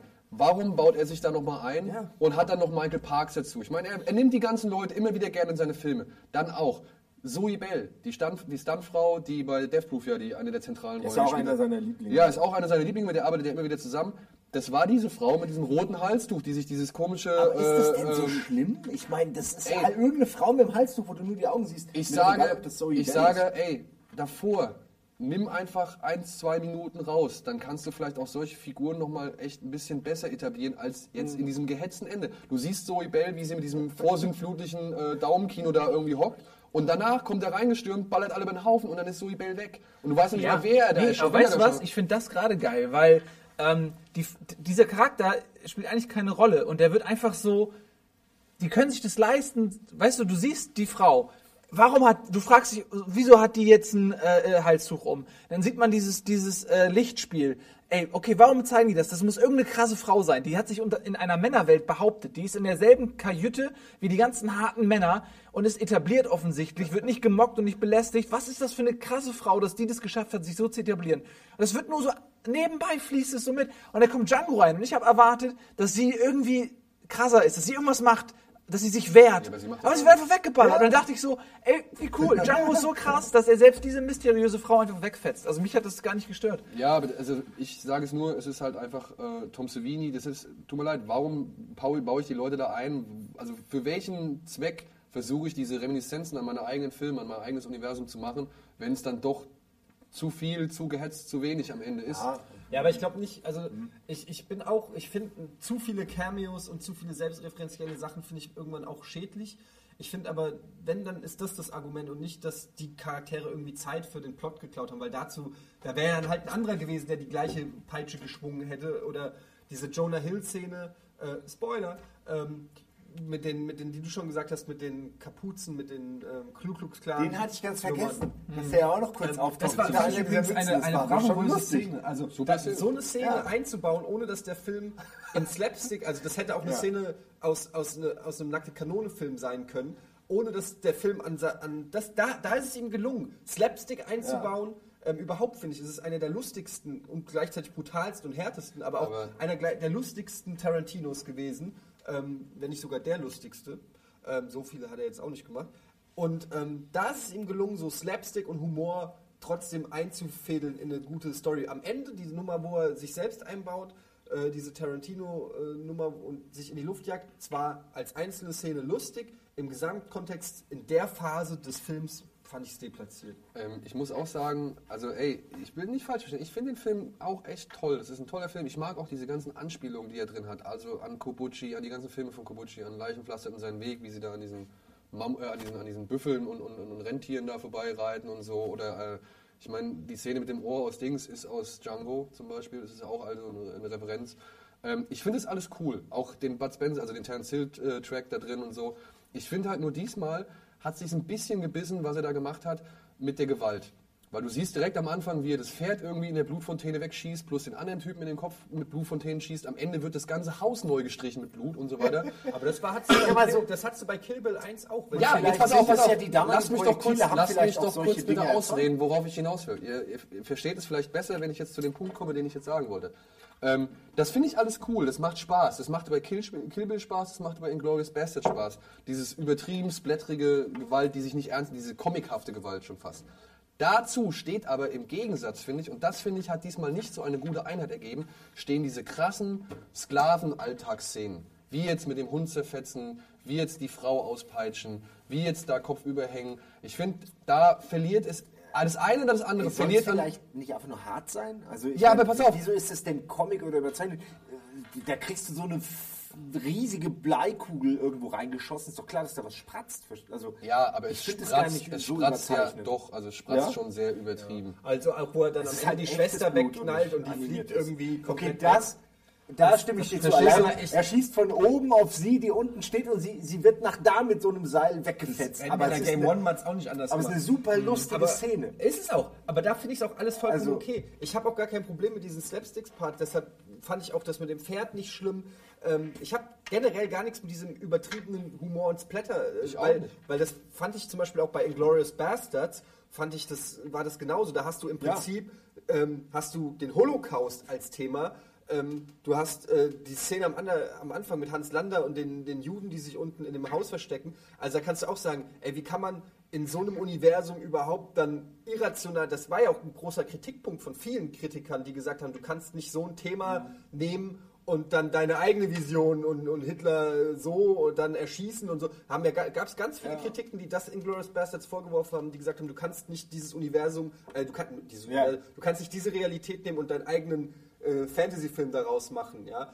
Ähm, weil es dafür dann eben nicht zu abgefahren ist wie Surf Nazis from Outer Space oder so. Aber genau so muss man es eben verstehen. Es ist ein real, realer Background, diese, diese ganze Sklavengeschichte. Und ich muss ganz ehrlich sagen, ähm, es, ich kenne wenig Filme, jetzt Farbe Lila, Amistad und so weiter, die das so schonungslos und krass auch gezeigt haben, ähm, wo man wirklich sagt, ey, fuck, das war wirklich Das eine, war ein dunkles Zeit. Kapitel in der Vor allem, amerikanischen wo man auch die Geschichte. Realität nach Ja. sehr gut nachvollziehen kann. Ich erinnere mich an eine Szene, ähm, und sag das war diese. Achso, okay, ja. Also das, dieser realistische Backdrop, der war da, aber gleichzeitig war es halt wieder bei Tarantino, ey, ich mache daraus, was ich will. Ich mache halt Quatsch. Und wenn ich will, dass das Pferd explodiert, explodiert das Pferd. Und wenn ich will, dass das äh, wenn da äh, Kevin Costner und, und, und Jonah Hill sich über, über Ku Klux Klan Kapuzen unterhalten, dann machen die das. Und das, das finde ich schon eine gewisse Konsequenz. Konsequenz. Es, aber halt nur solange es klappt, solange es funktioniert. Und bei, bei der Szene, wo es mit ihm selbst war, hat es meiner Meinung nach einfach an der Stelle stattgefunden und zu einem Zeitpunkt, wo es Spannung rausnimmt. Aber wenn das funktioniert, wenn es nicht gerade äh, irgendwie die Story behindert oder so, dann finde ich es legitim, auch völligen Quatsch zu machen. Ey, wie gesagt, es, Ganz kurz, ich kurz ich, ich wollte auch nur sagen, dass ich, äh, auf, was du auch über Inglourious Bastards so gesagt hast, ich, äh, ich finde es überhaupt nicht schlimm, auch diese Mischung aus einem ernsthaften Thema, äh, wie jetzt der Sklavenzeit und, und diesen übertriebenen Splatter-Effekten oder Slapstick oder so, weil äh, so wie das auf mich wirkt, habe ich mehr Informationen über das Leid der Leute mitgenommen, äh, als mir ein anderer Film, der vielleicht das gleiche thematisiert hätte, einfärchen können, der das vielleicht mit einem Vorschlaghammer macht, weil diese Szene äh, mit, mit dem, äh, als der von den Hunden zerfleischt wird, der Kämpfer. Ich weiß genau, ich habe diese Szene geguckt, wo die gekämpft haben und in dem Moment habe ich gedacht, ey, wie verzweifelt musst du sein als Mensch, wenn du gezwungen wirst, auf Leben und Tod zu kämpfen und du weißt genau, das ist eine Frage der Zeit, bis du in einem Kampf ermordet wirst. Vielleicht rettest du dich über einen Kampf, aber jeder Kampf kann der nächste sein. Du wirst gezwungen, jemanden zu ermorden. Du wirst dabei derbe verletzt und du wirst vielleicht selbst getötet. Äh, die Szene mit den Ja, Augen ausdrücken so brutal. Überwindung und dann, das zu ja, machen, jemand anderem anzutun, der Genau. es eigentlich gar nicht so, will. ja. und ich habe in dem Moment richtig die Verzweiflung dieses Menschen so, so, so nachempfinden können, die der haben muss, dieser Kämpfer, dass der da in diesem System ist und nicht rauskommt. Ich habe mich gefragt, ey, fuck, was würdest du machen, wenn du das wärst? Und ich dachte, ey, ich würde versuchen abzuhauen. Fünf Minuten später kommt die Szene mit dem Typen, der versucht hat abzuhauen. Und diese Verzweiflung, die ist so nachzuempfinden gewesen in diesem Typen. Und du wusstest, er hat gesagt, ey, es tut mir leid, ich kann nicht mehr, ich hab's nicht mehr in mir drin. Und der wird wie Rotz von den Hunden zerfleischt. Und ich konnte das richtig nachempfinden, wie es dem gegangen ist. Und, und das ist, ist an mir hängen geblieben. Und das, deswegen finde ich, dass das total gut funktioniert, trotz dieser Ja. äh, komödiantischen Einlagen und des Slapsticks, dass dieses Thema behandelt wird. Das finde ich auch, das habe ich eingangs, äh, einen Satz, äh, habe ich eingangs erwähnt, dass genau diese Darstellung des, der Sklaverei mit all ihren Nuancen und, und Facetten und Sachen, die man so nicht gesehen hat in Dokus oder die dann immer schwarz-weiß so erzählt werden, dann weiß man, das eine ist gut, das andere böse und so war es im Norden, Süden. Äh, das fand ich da sehr, sehr äh, emotional aufwühlend und äh, auch in äh, der ganzen Absurdität des Rests sehr authentisch. So, jetzt kannst du, schön. Ey, wie gesagt, das, das kreide ich auch gar nicht an. Ich sage nur, ich finde das Mischverhältnis zwischen Gewalt, die quasi zur Belustigung dient, wie jetzt Blutfontänen von mehreren Metern und eine Frau, die quasi einfach ins Nebenzimmer geschossen wird und so weiter, ähm, Ich gehe in den Salon. Fügt sich nicht meiner Ansicht nach so gut mit diesen Szenen zusammen, wie dieses wirklich, dieser verzweifelte Kampf, dieser wirklich harte Mandigo-Kampf, wo er in die Augen ausdrückt. Das fand ich auch, das ging mir, das ging gut an die Substanz. Das sind gute Szenen. Aber ich finde halt, sie verlieren ein, verlieren ein bisschen an Wirkung, beziehungsweise wirken mit diesem restlichen, mit dieser Slapstick-comichaften Gewalt, wirken sie nicht so gut zusammen. Weil du hast auf der einen Seite Gewalt, die dich irgendwie schocken, fertig machen soll, und auf der anderen Seite Gewalt, die dich belustigen soll. Und war doch schon Das immer ist so doch schon, ich denke auch die ganze Zeit, Ja. was erwartest du denn von, von einem Tarantino-Film? Ich meine, Das ist halt einfach hallo, nicht es heißt, oder, oder, oder weiß ja, ich nicht. es heißt Darren Django, es heißt Django, okay, such dir jetzt Klamotten aus und jeder erwartet, okay, jetzt kommt der mega krasse Establisher-Shot mit Django, wie er aussieht, von den Stiefeln bis oben. Er sitzt halt da in einem lilafarbenen Pagenkostüm mit so einem Dutt hier auf seinem Fett, sieht einfach scheiße aus. Ja, du hast sicher jetzt die Referenz, wo das herkommt. Ich fand's lustig, weil ich natürlich erwartet habe, da wird ja mit meinen Erwartungen als normaler Konsument Ja. gespielt und dann sehe ich das und die richtige Einführung seiner Klamotten ist dann so völlig nebenbei, ja, und das finde ich irgendwie geil. Natürlich passt das nicht mit, ich meine, also Sklavenhandel ist ja eh ein Diebesthema, Aber hatten wir ich mit Holocaust. Nee, aber du, du vergleichst das immer und sagst, das Slapstick passt nicht rein und ich bin der Meinung, ich rede, das hat er nur, schon immer ich, so rede gemacht. nur, ich rede nur von der Gewalt. Ich rede, aber Gewalt, ich rede nicht von, von den Kapuzen, ich rede nicht von äh, dem Pferd, ich rede nicht von der Also Explosion. dir war das zu gewalttätig, oder? Nein, es war mir nicht zu gewalttätig. Es ist nur halt ein Unterschied. Bei Tarantino-Filmen fand ich bisher, war Gewalt immer etwas genauer festgelegt. Entweder sie war krass oder sie war halt belustigend. Ja? Und hier hast du zwei Formen von Gewalt, die nicht so im Einklang sind wie vorher auch. Wenn Hitler das Gesicht weggeschossen wird in den Glorious Bastards, sagt der eine, oh, das tut mir jetzt aber leid für den armen Adolf. Oder sonst irgendwas. Nee, die feiern es ab. Wenn du verstehst, was ich meine. aber, aber ich finde die Gewalt im, ich, deswegen, das, mein, das, das ist mein, mein, was ich nicht verstehe von dem, was du sagst. Ich finde die Gewalt überhaupt nicht belustigend, sondern ich meine, wenn da geschossen wird, dann gibt es halt entsprechende Geräusche und man, man, man fühlt so ein bisschen auch vom Sound und vom, vom Bild her auch die Kugel wirklich durch jemanden durchschlagen und das waren auch noch andere Waffen als heutzutage, muss man dazu Ja, gut, sagen. also ich würde schon fand, sagen- also gelacht habe ich in dem Sinne jetzt nicht, so dass es, haha, wie lustig spritzt. Ich meine, da lacht man am Ende bei der Tussi, die den Raum wechselt, aber, Aber, ansonsten. ganz ehrlich, man muss einfach auch erkennen, dass das ein Stück weit ein Splatterfilm ist. Also das wundert mich, dass das, äh, dass gerade du das so jetzt, also ich meine, es ist doch eindeutig, dass das dass das Tarantinos, dass das Splatter-Elemente sind, wie sie auch in From Dust Till Dawn sind, wo du einerseits ein bedrohliches Setting hast, aber andererseits übertrieben. Das, natürlich ist es übertrieben. Das Blut, was da in diesem Shootout ist, ist übertrieben. Sorry, bei aller Liebe zu den Pistolen von früher und so. Nein, aber ich meine du doch hast nur- da ein Blut. Ich meine, das Blut war um die Leute rum, die wie die Frau wegfällt, Ja, aber das Pferd ey, explodiert. Leute, das ey, jetzt mal. Ernst, das macht halt aber auch solche Flecken. Ja. Also nein, ich meine, das Ja, macht so okay, Flecken. aber ich weiß ja nicht, was hier, ist- ich Also weiß er spritzt, Kopfschuss er, spritzt, er spritzt schon deutlich. Ich meine, der kriegt Ja, ins das Bein geschossen und du hast die ganze Wand da hinten rot. Ja? Ich sage doch nur, Nein. dass es ein, eine kleine Diskrepanz gab zwischen den Gewaltszenen, die zum Beispiel auf die Sklaverei gemünzt waren, ja, wie jetzt der Mandingo-Kampf, der Mandingo-Kampf, wie jetzt das mit dem Hundezerfleischen, wie die Auspeitschszene von, von, seiner, von der Brunhilde, USW, ja, und ein, äh, die Shootouts und was weiß ich und explodierenden äh, Ich, ich sehe es, ich habe es ja so gesehen, also Entschuldigung, du warst fertig, Ja. oder? ich wollte jetzt nicht. Ich habe es ja so gesehen, dass die Gewalt, die Schwarzen angetan wird, in diesem Fall gerne auch, wurde gerne kaschiert durch Schnitte auf was anderes und alles, oder gerade dieses Hundezerreißen so, war zum Glück, muss ich sagen, auch nicht äh, so, so zu sehen. Ähm, bei dem Kampf, okay, da gab es ein paar harte Sachen, aber ich finde, äh, die Gewalt, die den Weißen in dem Film angetan wird, die ist explizit und blutig und schlimm, aber Und äh, ich, ich fand das, ich, ich würde das trennen, ich würde das ein bisschen trennen so. Aber es ist Aber auch das nicht, also verpasst halt, finde ich schon. Aber ich es ist finde, eine ist Geschmackssache, es ja. ganz, ja, es ist eine Geschmackssache sowieso, aber für mich ist es ganz klar, das sind Splatter-Elemente, die da natürlich ganz bewusst drin sind. Gerade auch wenn Django jemanden abknallt, explodiert er halt, weil es halt fucking Django ist. Und Ja er- gut, weil er, weil er also, das Dynamit trägt. Weißt du, weil, wenn, wenn, So wenn, war's eigentlich. Ja, aber wenn, wenn, wenn Schulz einen erschießt, ist es ein Präzisionsschuss ins Herz, wo ein bisschen Blut rausläuft und der Typ kippt um. Wenn Django am Ende abrechnet, schießt er die Tuss ab und die Tuss fliegt einfach fucking weg. Das ist halt einfach der Charakter. Äh, dann kommt halt die Django-Musik, Django! Und am Ende macht er noch, das wäre früher, wäre es im, äh, im Prinzip spielt ja Jamie Foxx nichts anderes als so ein, so ein, weiß nicht, so ein Ghetto-Rapper, der noch, er dreht sich ja sogar mit dem Pferd ums Auto, wie du es mit dem Burnout. Motorrad machst, Ja, so ja. macht einen Burnout, ja. und Ähm, entzündet quasi das Blinklicht das unten muss an. So, ja, genau. Ja, also du kannst natürlich ist, sagen, finde ich Quatsch, finde ich zu albern. Ja, mir ist das zu albern. Ich hätte den Film gerne ernsthafter, seriöser und düsterer und finsterer gehabt. Das ist ja auch absolut legitim, das so sich zu wünschen und zu empfinden. Ähm, ich persönlich muss sagen, gerade im, im Kontext zu Inglourious Basterds und Kill Bill, deshalb habe ich die beiden auch genannt, weil gerade Pulp Fiction und Reservoir Dogs und auch Jackie Brown sind noch deutlich geerdeter Ja. als, als die Filme, die nach Kill Bill kamen. Deshalb habe ich auch gemeint, dass das so ein bisschen Formularisch wurde mit Kill Bill und Inglourious Basterds. Ähm, das sind quasi Comicfilme. Das ist, Ja. es ist sehr comichaft.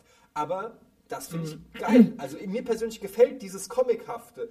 Ähm, wäre es jetzt wieder zu, wäre wär das jetzt zu realistisch gewesen, dann wäre die gesamte Story und alles, das hätte dann so, glaube ich, nicht mehr funktioniert, weil dann müsste es wirklich ein Film sein, ich will jetzt nicht sagen Schindlers Liste mäßig, aber dann musst du wirklich dich ernsthaft mit der Materie auseinandersetzen und, und, und, und so. Und er macht halt einfach im Prinzip ein, ein Cartoon Also ganz zu der Sache, die du auch noch gesagt hast und diese Diskussion, ich finde, dass äh, die, diese, diese Misch, dieses Mischverhältnis und so, ich finde, dass die Gewalt, die die unschuldigen äh, Sklaven angetan wird, die ist sehr zurückhaltend. zurückhaltend, brutal und man empfindet ein, ein Schmerz. Schmerz, Dankeschön. So, genau, weißt du, so empfinde ich das auch. Die Gewalt, die übertrieben dargestellt wird, ist eigentlich Gewalt gegen Leute, für die man kein Mitleid empfindet, sondern die hauptsächlich eher eine Täterrolle sind. Und deswegen finde ich das Miss äh, äh, Mischverhältnis eigentlich okay, weil gerade am Ende, wie, wie Samuel L. Jackson abgeknallt wird mit den Knien und so, oder wie die Frau durchs Zimmer fliegt, das ist voll übertrieben, aber man ist so, weil die Figur hat es in dem Moment ja auch verdient. Und das, deswegen kann man auch so Die herzhaft. Szene, wo so, die Schwarzen dann, dann noch auf diese Sklavenhändler und plötzlich flatscht Ja, so. so hoch. ne? Okay, und, und das der, ist, das war wirklich viel. Ja, das aber war, da- das war eine Schrotflinte aus nächster Nähe auf den Kopf, Leute. Genau, mal so. aber das ist für mich da, wo ich die Grenze ziehe. Die unschuldige Leute werden so, kriegen es so ab, dass man mit ihnen fühlt und denkt, oh, die armen Schweine, das ist und so. Und das wird auch nicht überzeichnet und auch nicht comichaft. Aber die Leute, die es verdient haben, das ist wie bei einem Computerspiel auch. Weißt du, du freust dich richtig, dass die dumme Tuss durch den Raum fliegt, weil die hat sowas von verdient und du wartest den ganzen Film drauf. So. Und genauso hast du dich darauf gefreut, dass Adolf die, die Fresse weggeballert bekommt. Also das ist, das ist diese comichafte Gewalt. Ja. Wie gesagt, ich fand sie halt diesmal nicht ganz so im Einklang mit der etwas Ja, zu Nieren gehenden äh, Gewalt, wie in vorangegangenen Brauchen ja auch Ist auch das, wir können ja nicht endlos Ja, diskutieren, ist ja, auch das, mehr wollte ich eigentlich gar nicht sagen. Ich Ja. finde, die stehen halt nicht in so einem guten Einklang, wie es in anderen Tarantino-Filmen vorher war. Und ich kritisiere das auch nur anhand von Tarantinos Werken. Ich kritisiere es nicht irgendwie im Vergleich mit irgendwelchen anderen Filmen. Ich nehme Tarantino nur für sich. Und ich muss es halt nun mal mit seinen anderen Filmen messen. Wie jetzt zum Beispiel in den Glorious Bastards, den ich halt auch ein bisschen besser fand als Django. Ja, mehr will ich gar nicht sagen. Ich finde es auch für ihn, verstehe mich nicht falsch, ich will dir das gar nicht abstreiten, dass du es falsch siehst. Ich meine, ich wollte nur meine Meinung dazu ja, geben, ja, aber ich versuche aber halt nur Ja. die ganze Zeit zu vermitteln, was, welche zwei Zielgerichte... allein ja. Ja, es gibt ja keine Wahrheit, es gibt ja nur out, ein, ein subjektives ne? Empfinden und deswegen ist es ja völlig in Ordnung, wenn Daniel das so sieht. Also. Gut. Aber das ist geklärt. Ja. Ich hätte noch was Aber zu sagen. Abraham Und zwar, Lincoln habe ich übrigens gefragt und der hat gesagt, äh, Und somit- recht. ja. somit habe ich recht. ähm, ich würde gerne was sagen. Und zwar, alle Menschen, die einen Penis haben, sollten diesen Fall, F- Film meiden.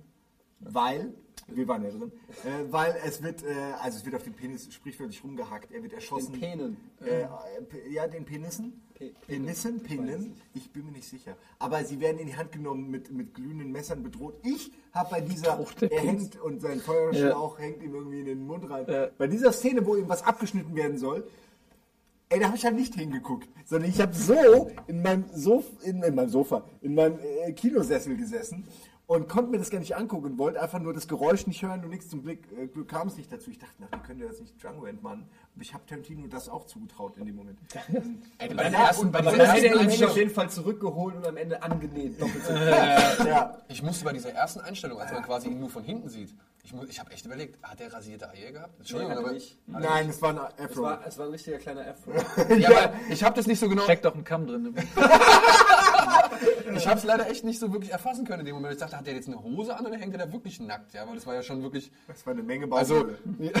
ja, und man sieht es ja auch wirklich so hinten durch die Beine, wo ich mir gedacht habe, wie haben sie Jamie Foxx dazu bringen können, dass diese Aufnahme, diesen Schuss quasi, ich glaube, du bist, hat er nicht, nee, der hat mal nicht auch so pornomäßig was gemacht? Das war war das mal so, so eine Ankündigung, er macht jetzt Pornos oder war das eine Verarschung? Snoop Dogg. Nee, bei Snoop Dogg weiß ich, ich hatte von Jamie Foxx mal was ähnliches gehört. War dann aber, nee, R. Kelly, das ist ja eine ganz andere Geschichte. Nee, ist aber dann, ich dachte mir in dem Moment, Aber ganz ehrlich, ich habe da das mal was gehört, aber das warum sind Leute, das die werden weltweit bekannt dafür, kriegen Millionen. Ich würde mich auch, und ich habe nicht so einen Dödel wie Jamie Foxx, ich würde mich auch kopfüber dahin hängen, wenn ich dafür in einem Tarantino-Film die Hauptrolle kriege. Ja, ehrlich. aber du Also- bräuchtest halt schon eine Prothese. ja, ja, Aber da jetzt mal halt kurz- Oh, mein Gott, Aber jetzt mal, jetzt, jetzt mal kurz, du hast jetzt das, äh, das Wort genannt.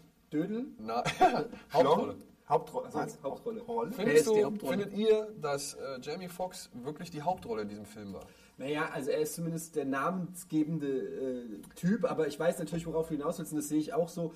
Im Prinzip ähm, kann er erst glänzen, nachdem alle anderen tot sind. Also gerade DiCaprio und Christoph Waltz, weil einfach in jeder Szene, in der Christoph Waltz und Django zusammen auftreten, wird ihm natürlich die Show gestohlen durch Christoph Waltz und er spielt ja auch den, sage ich mal, Sklaven, der von nichts eine Ahnung hat, kaum re- reden kann, wenn nicht richtig und Christoph Waltz ihm die Welt erklärt. Das heißt, da ist er natürlich nur in, in, in da rückt er schon in, in, den- ins, wie sagt man, in den Schatten, Hintergrund. in den Hintergrund. Und dann ist erstmal der große Clash von DiCaprio und Christoph Waltz und das will man dann auch sehen. Und das, die Entwicklung von Django passiert eigentlich fast schon nebenbei und im Hintergrund und in ein paar Montagen. Und erst im letzten Akt, als sie alle tot sind und er zurückkommt, kommt eigentlich auch der Moment, wo er dann einfach Badass ist, aber auch mit einem der besten Quotes des ganzen Films. I count six shots. I count two calls. Ja. Two Guns. Two guns. War nicht, Ganz genau am Ja. Ende, das war sehr professionell. ja. Also das, deshalb muss ich sagen, er, hat, er, er, er kommt cool rüber, aber ich muss auch sagen, ich war von Jamie Foxx nicht hundertprozentig überzeugt Nee, in dem Film. Als Ich ich, fand, fand ihn gut. geil. Ich fand ihn gut, aber ich, es war im Vergleich zu den anderen Charakteren ist er, ist er schon ein bisschen ähm, zurück ähm. Und ich muss sagen, die Rolle wurde ursprünglich geschrieben für Will Smith. Die Ja, aber sorry, hätte ich nicht sehen wollen. Aber sowas aber Tarantino hat sie geschrieben und als er es geschrieben hat, hat er an Will Smith gedacht. Ja, die sehen doch für ihn alle gleich aus. so ist er doch, dieser Tarantino. Nein, Darf ich man meine, nicht sagen, oder? wieso ist das? Für ihn, für Tarantino. Ich habe ja quasi jemand anderen vorgeschoben, der das Und da ist er wieder. Tarantino sagte, für mich sehen die alle gleich aus. Nein, ich meine doch nur, ich, ich, nee, Entschuldigung, aber ich, ich habe bei Jamie Foxx ein bisschen Angst gehabt, weil ich den nicht so, oh, ja, okay, habe ich nicht so auf dem Plan, weiß Ray und so, äh, habe ich nicht mal geguckt. Ähm, bei Will Smith dachte ich mir, nee, fuck, habe ich keinen Bock, den zu gucken. Übrigens dasselbe Matchup bei Ray. Jamie Foxx und seine so. Frau, wie heißt sie noch? Washington. Ja, Ja. dasselbe Matchup. Und lustigerweise spielt Jamie Foxx in Miami Vice den Partner und Don Johnson, äh, Sonny Crockett, ja, Ricardo Tubbs, Miami Vice ursprünglich, ja, und er spielt ja im Remake, spielt Jamie Foxx den Ricardo Tubbs und Don Johnson tritt in äh, Dings auf. Wie lustig ist das denn? Wir hatten hier sein Handy an. Alter, Don Johnson nach tritt in der Django auf was? Ja? Wo? Ja, ist egal. Die, die es raffen, haben es gerafft, die, die es nicht raffen, ist auch egal. Dafür sitzen wir schließlich hier. Wo waren wir jetzt? Aber ich glaube, ich glaube Will Smith, Will Smith. Ja, Will Smith hätte, so, glaube ich, niemals zugelassen, dass er für die Hälfte des Films nur der Sidekick ist. Das Wahrscheinlich hat kann, er deshalb auch abgelehnt. Ja. Aber Entschuldigung, du kannst doch diesen Film auf dem Drehbuch schon sehen und sehen, aha, Django ist die Hauptfigur, weil erstens steht hier Django und zweitens ist es doch diese, der, das ist der einzige Charakter, der eine wirkliche Entwicklung durchmacht in dem Film. Alle anderen sind so, wie sie Ja, sind und, und moralisch wer- ändern sie sich Und vielleicht. äh, äh, erstmal wegen der offensichtlichen Dinge und das ist auch so diese typische Erzählstruktur, dass du hast halt einen, äh, der am Anfang noch äh, ungeformt ist, der braucht immer einen Mentor.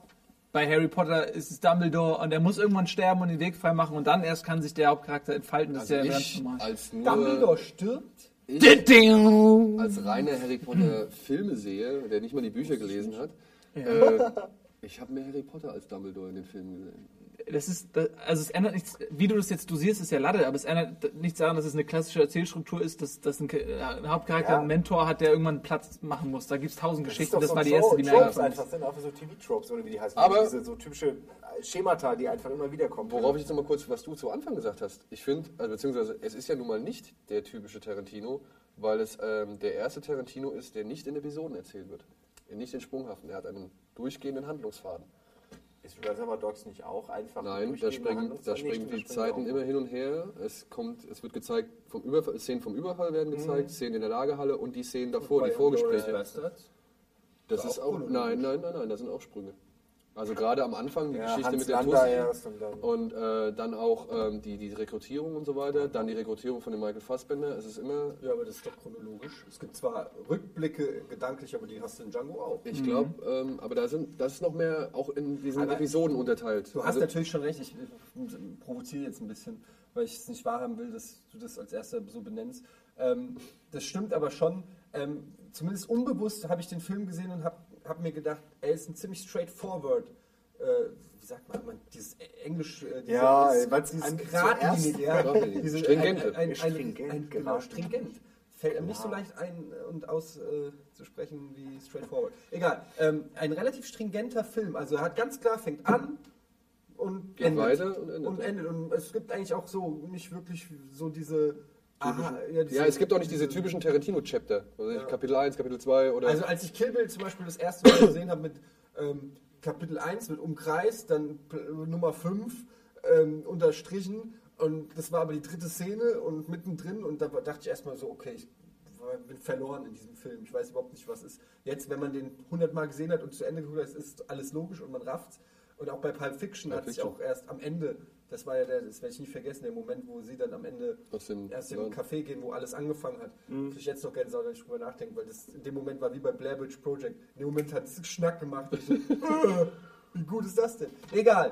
Ähm, wir müssen mal zum Ende kommen, wir labern echt schon lange. Oh Django Unchained ähm, ab 17. Januar im, in den deutschen Kinos. Meine Empfehlung, guckt ihn euch auf Englisch an, wenn ihr, ähm, wenn ihr des Englischen mächtig seid. Ich sage Ja. aber auch gleich, es ist nicht so ganz einfach, weil natürlich viel Texas-Slang und so. Und Ey, jetzt mal ehrlich, hättest du die Hillbillies? Nein, die, die, die soll keiner soll man verstehen. ja aber Aber ich sag nur, ähm, viele Sachen kommen einfach cooler, wenn die Leute das. Also Christoph Walz will ich Ja. nicht von Christoph Walz synchronisiert haben. Aber ist auch egal.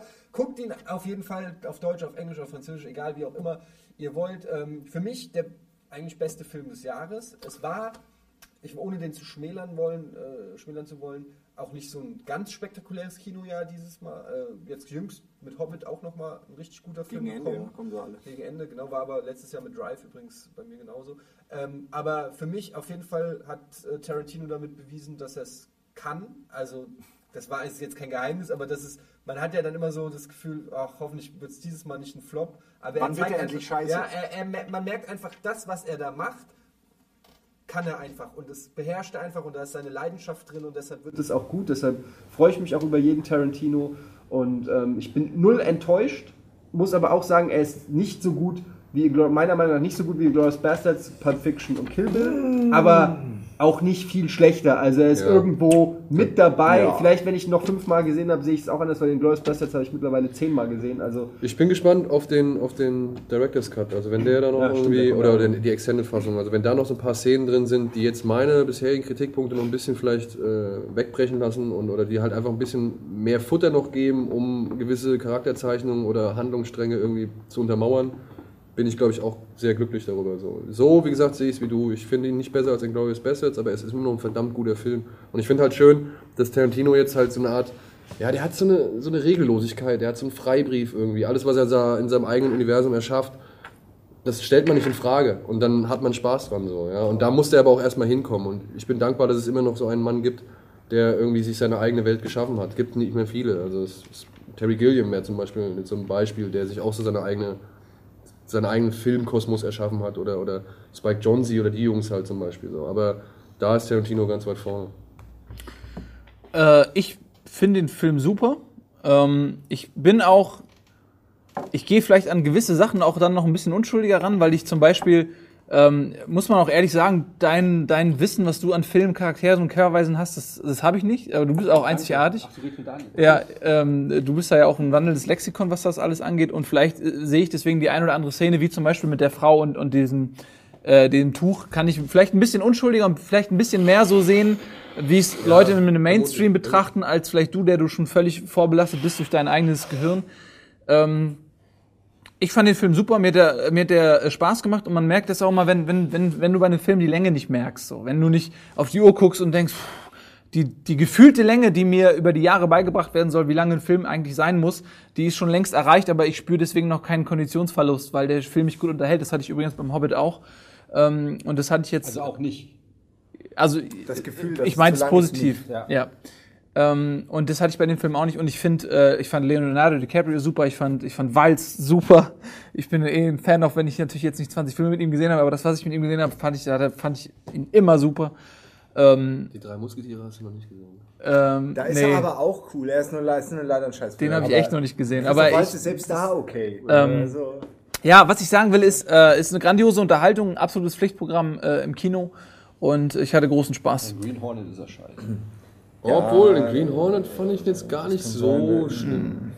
Da gab es Schlimmeres. ich finde, dass es äh, wieder mal ein Zeichen ist, dass da erst Tarantino kommen muss, um jemanden wie Christoph Waltz zu entdecken. Und es ist eine fucking Schande Aber- für. Nein, nicht aber. Nein, nein, nein, Jetzt. Simon Jetzt- Satz jetzt zu Ende. Mach, mach, mach. Hier muss man wirklich kämpfen wie so eine Natter. Weißt du? Muss man die ganze Zeit in alle Richtungen. Egal. Ich finde es eine Schande, dass der ähm, hier so lange äh, rumgereicht wurde, keiner sein Talent entdeckt hat. Schämt euch, deutsches äh, Fernsehen, ihr seid scheiße. Äh, und offensichtlich seid ihr nicht Hollywood und habt auch keine guten Caster. Mit diesem letzten Hass verlasse ich euch. Nein, wirklich ein guter Film. Ich fand ihn ein bisschen besser als ihr alle, ähm, wenn ihr sie so ein, einrankt. Aber ich würde alles sehen mit, mit diesen Schauspielern und Tarantino als. Äh, ich würde dasselbe nochmal gucken. Also wirklich nur in anders würde ich nochmal gucken. Aber halt ohne Will Smith. Das ist für mich das einzig Wichtige. Aber es gibt jetzt nicht so einen, ähm, einen Darsteller, den er hervorgebracht hat, ne? Diesmal. Also es gibt keinen keinen Christoph kein- Waltz ja. in Er hat der halt Glorious. mit vielen Stars einfach dieses Mal Ja, gearbeitet. also, aber Die auf dem Höhepunkt. wenn man jetzt mal überlegt. Eigentlich hat er sich selbst diesmal am meisten gepusht.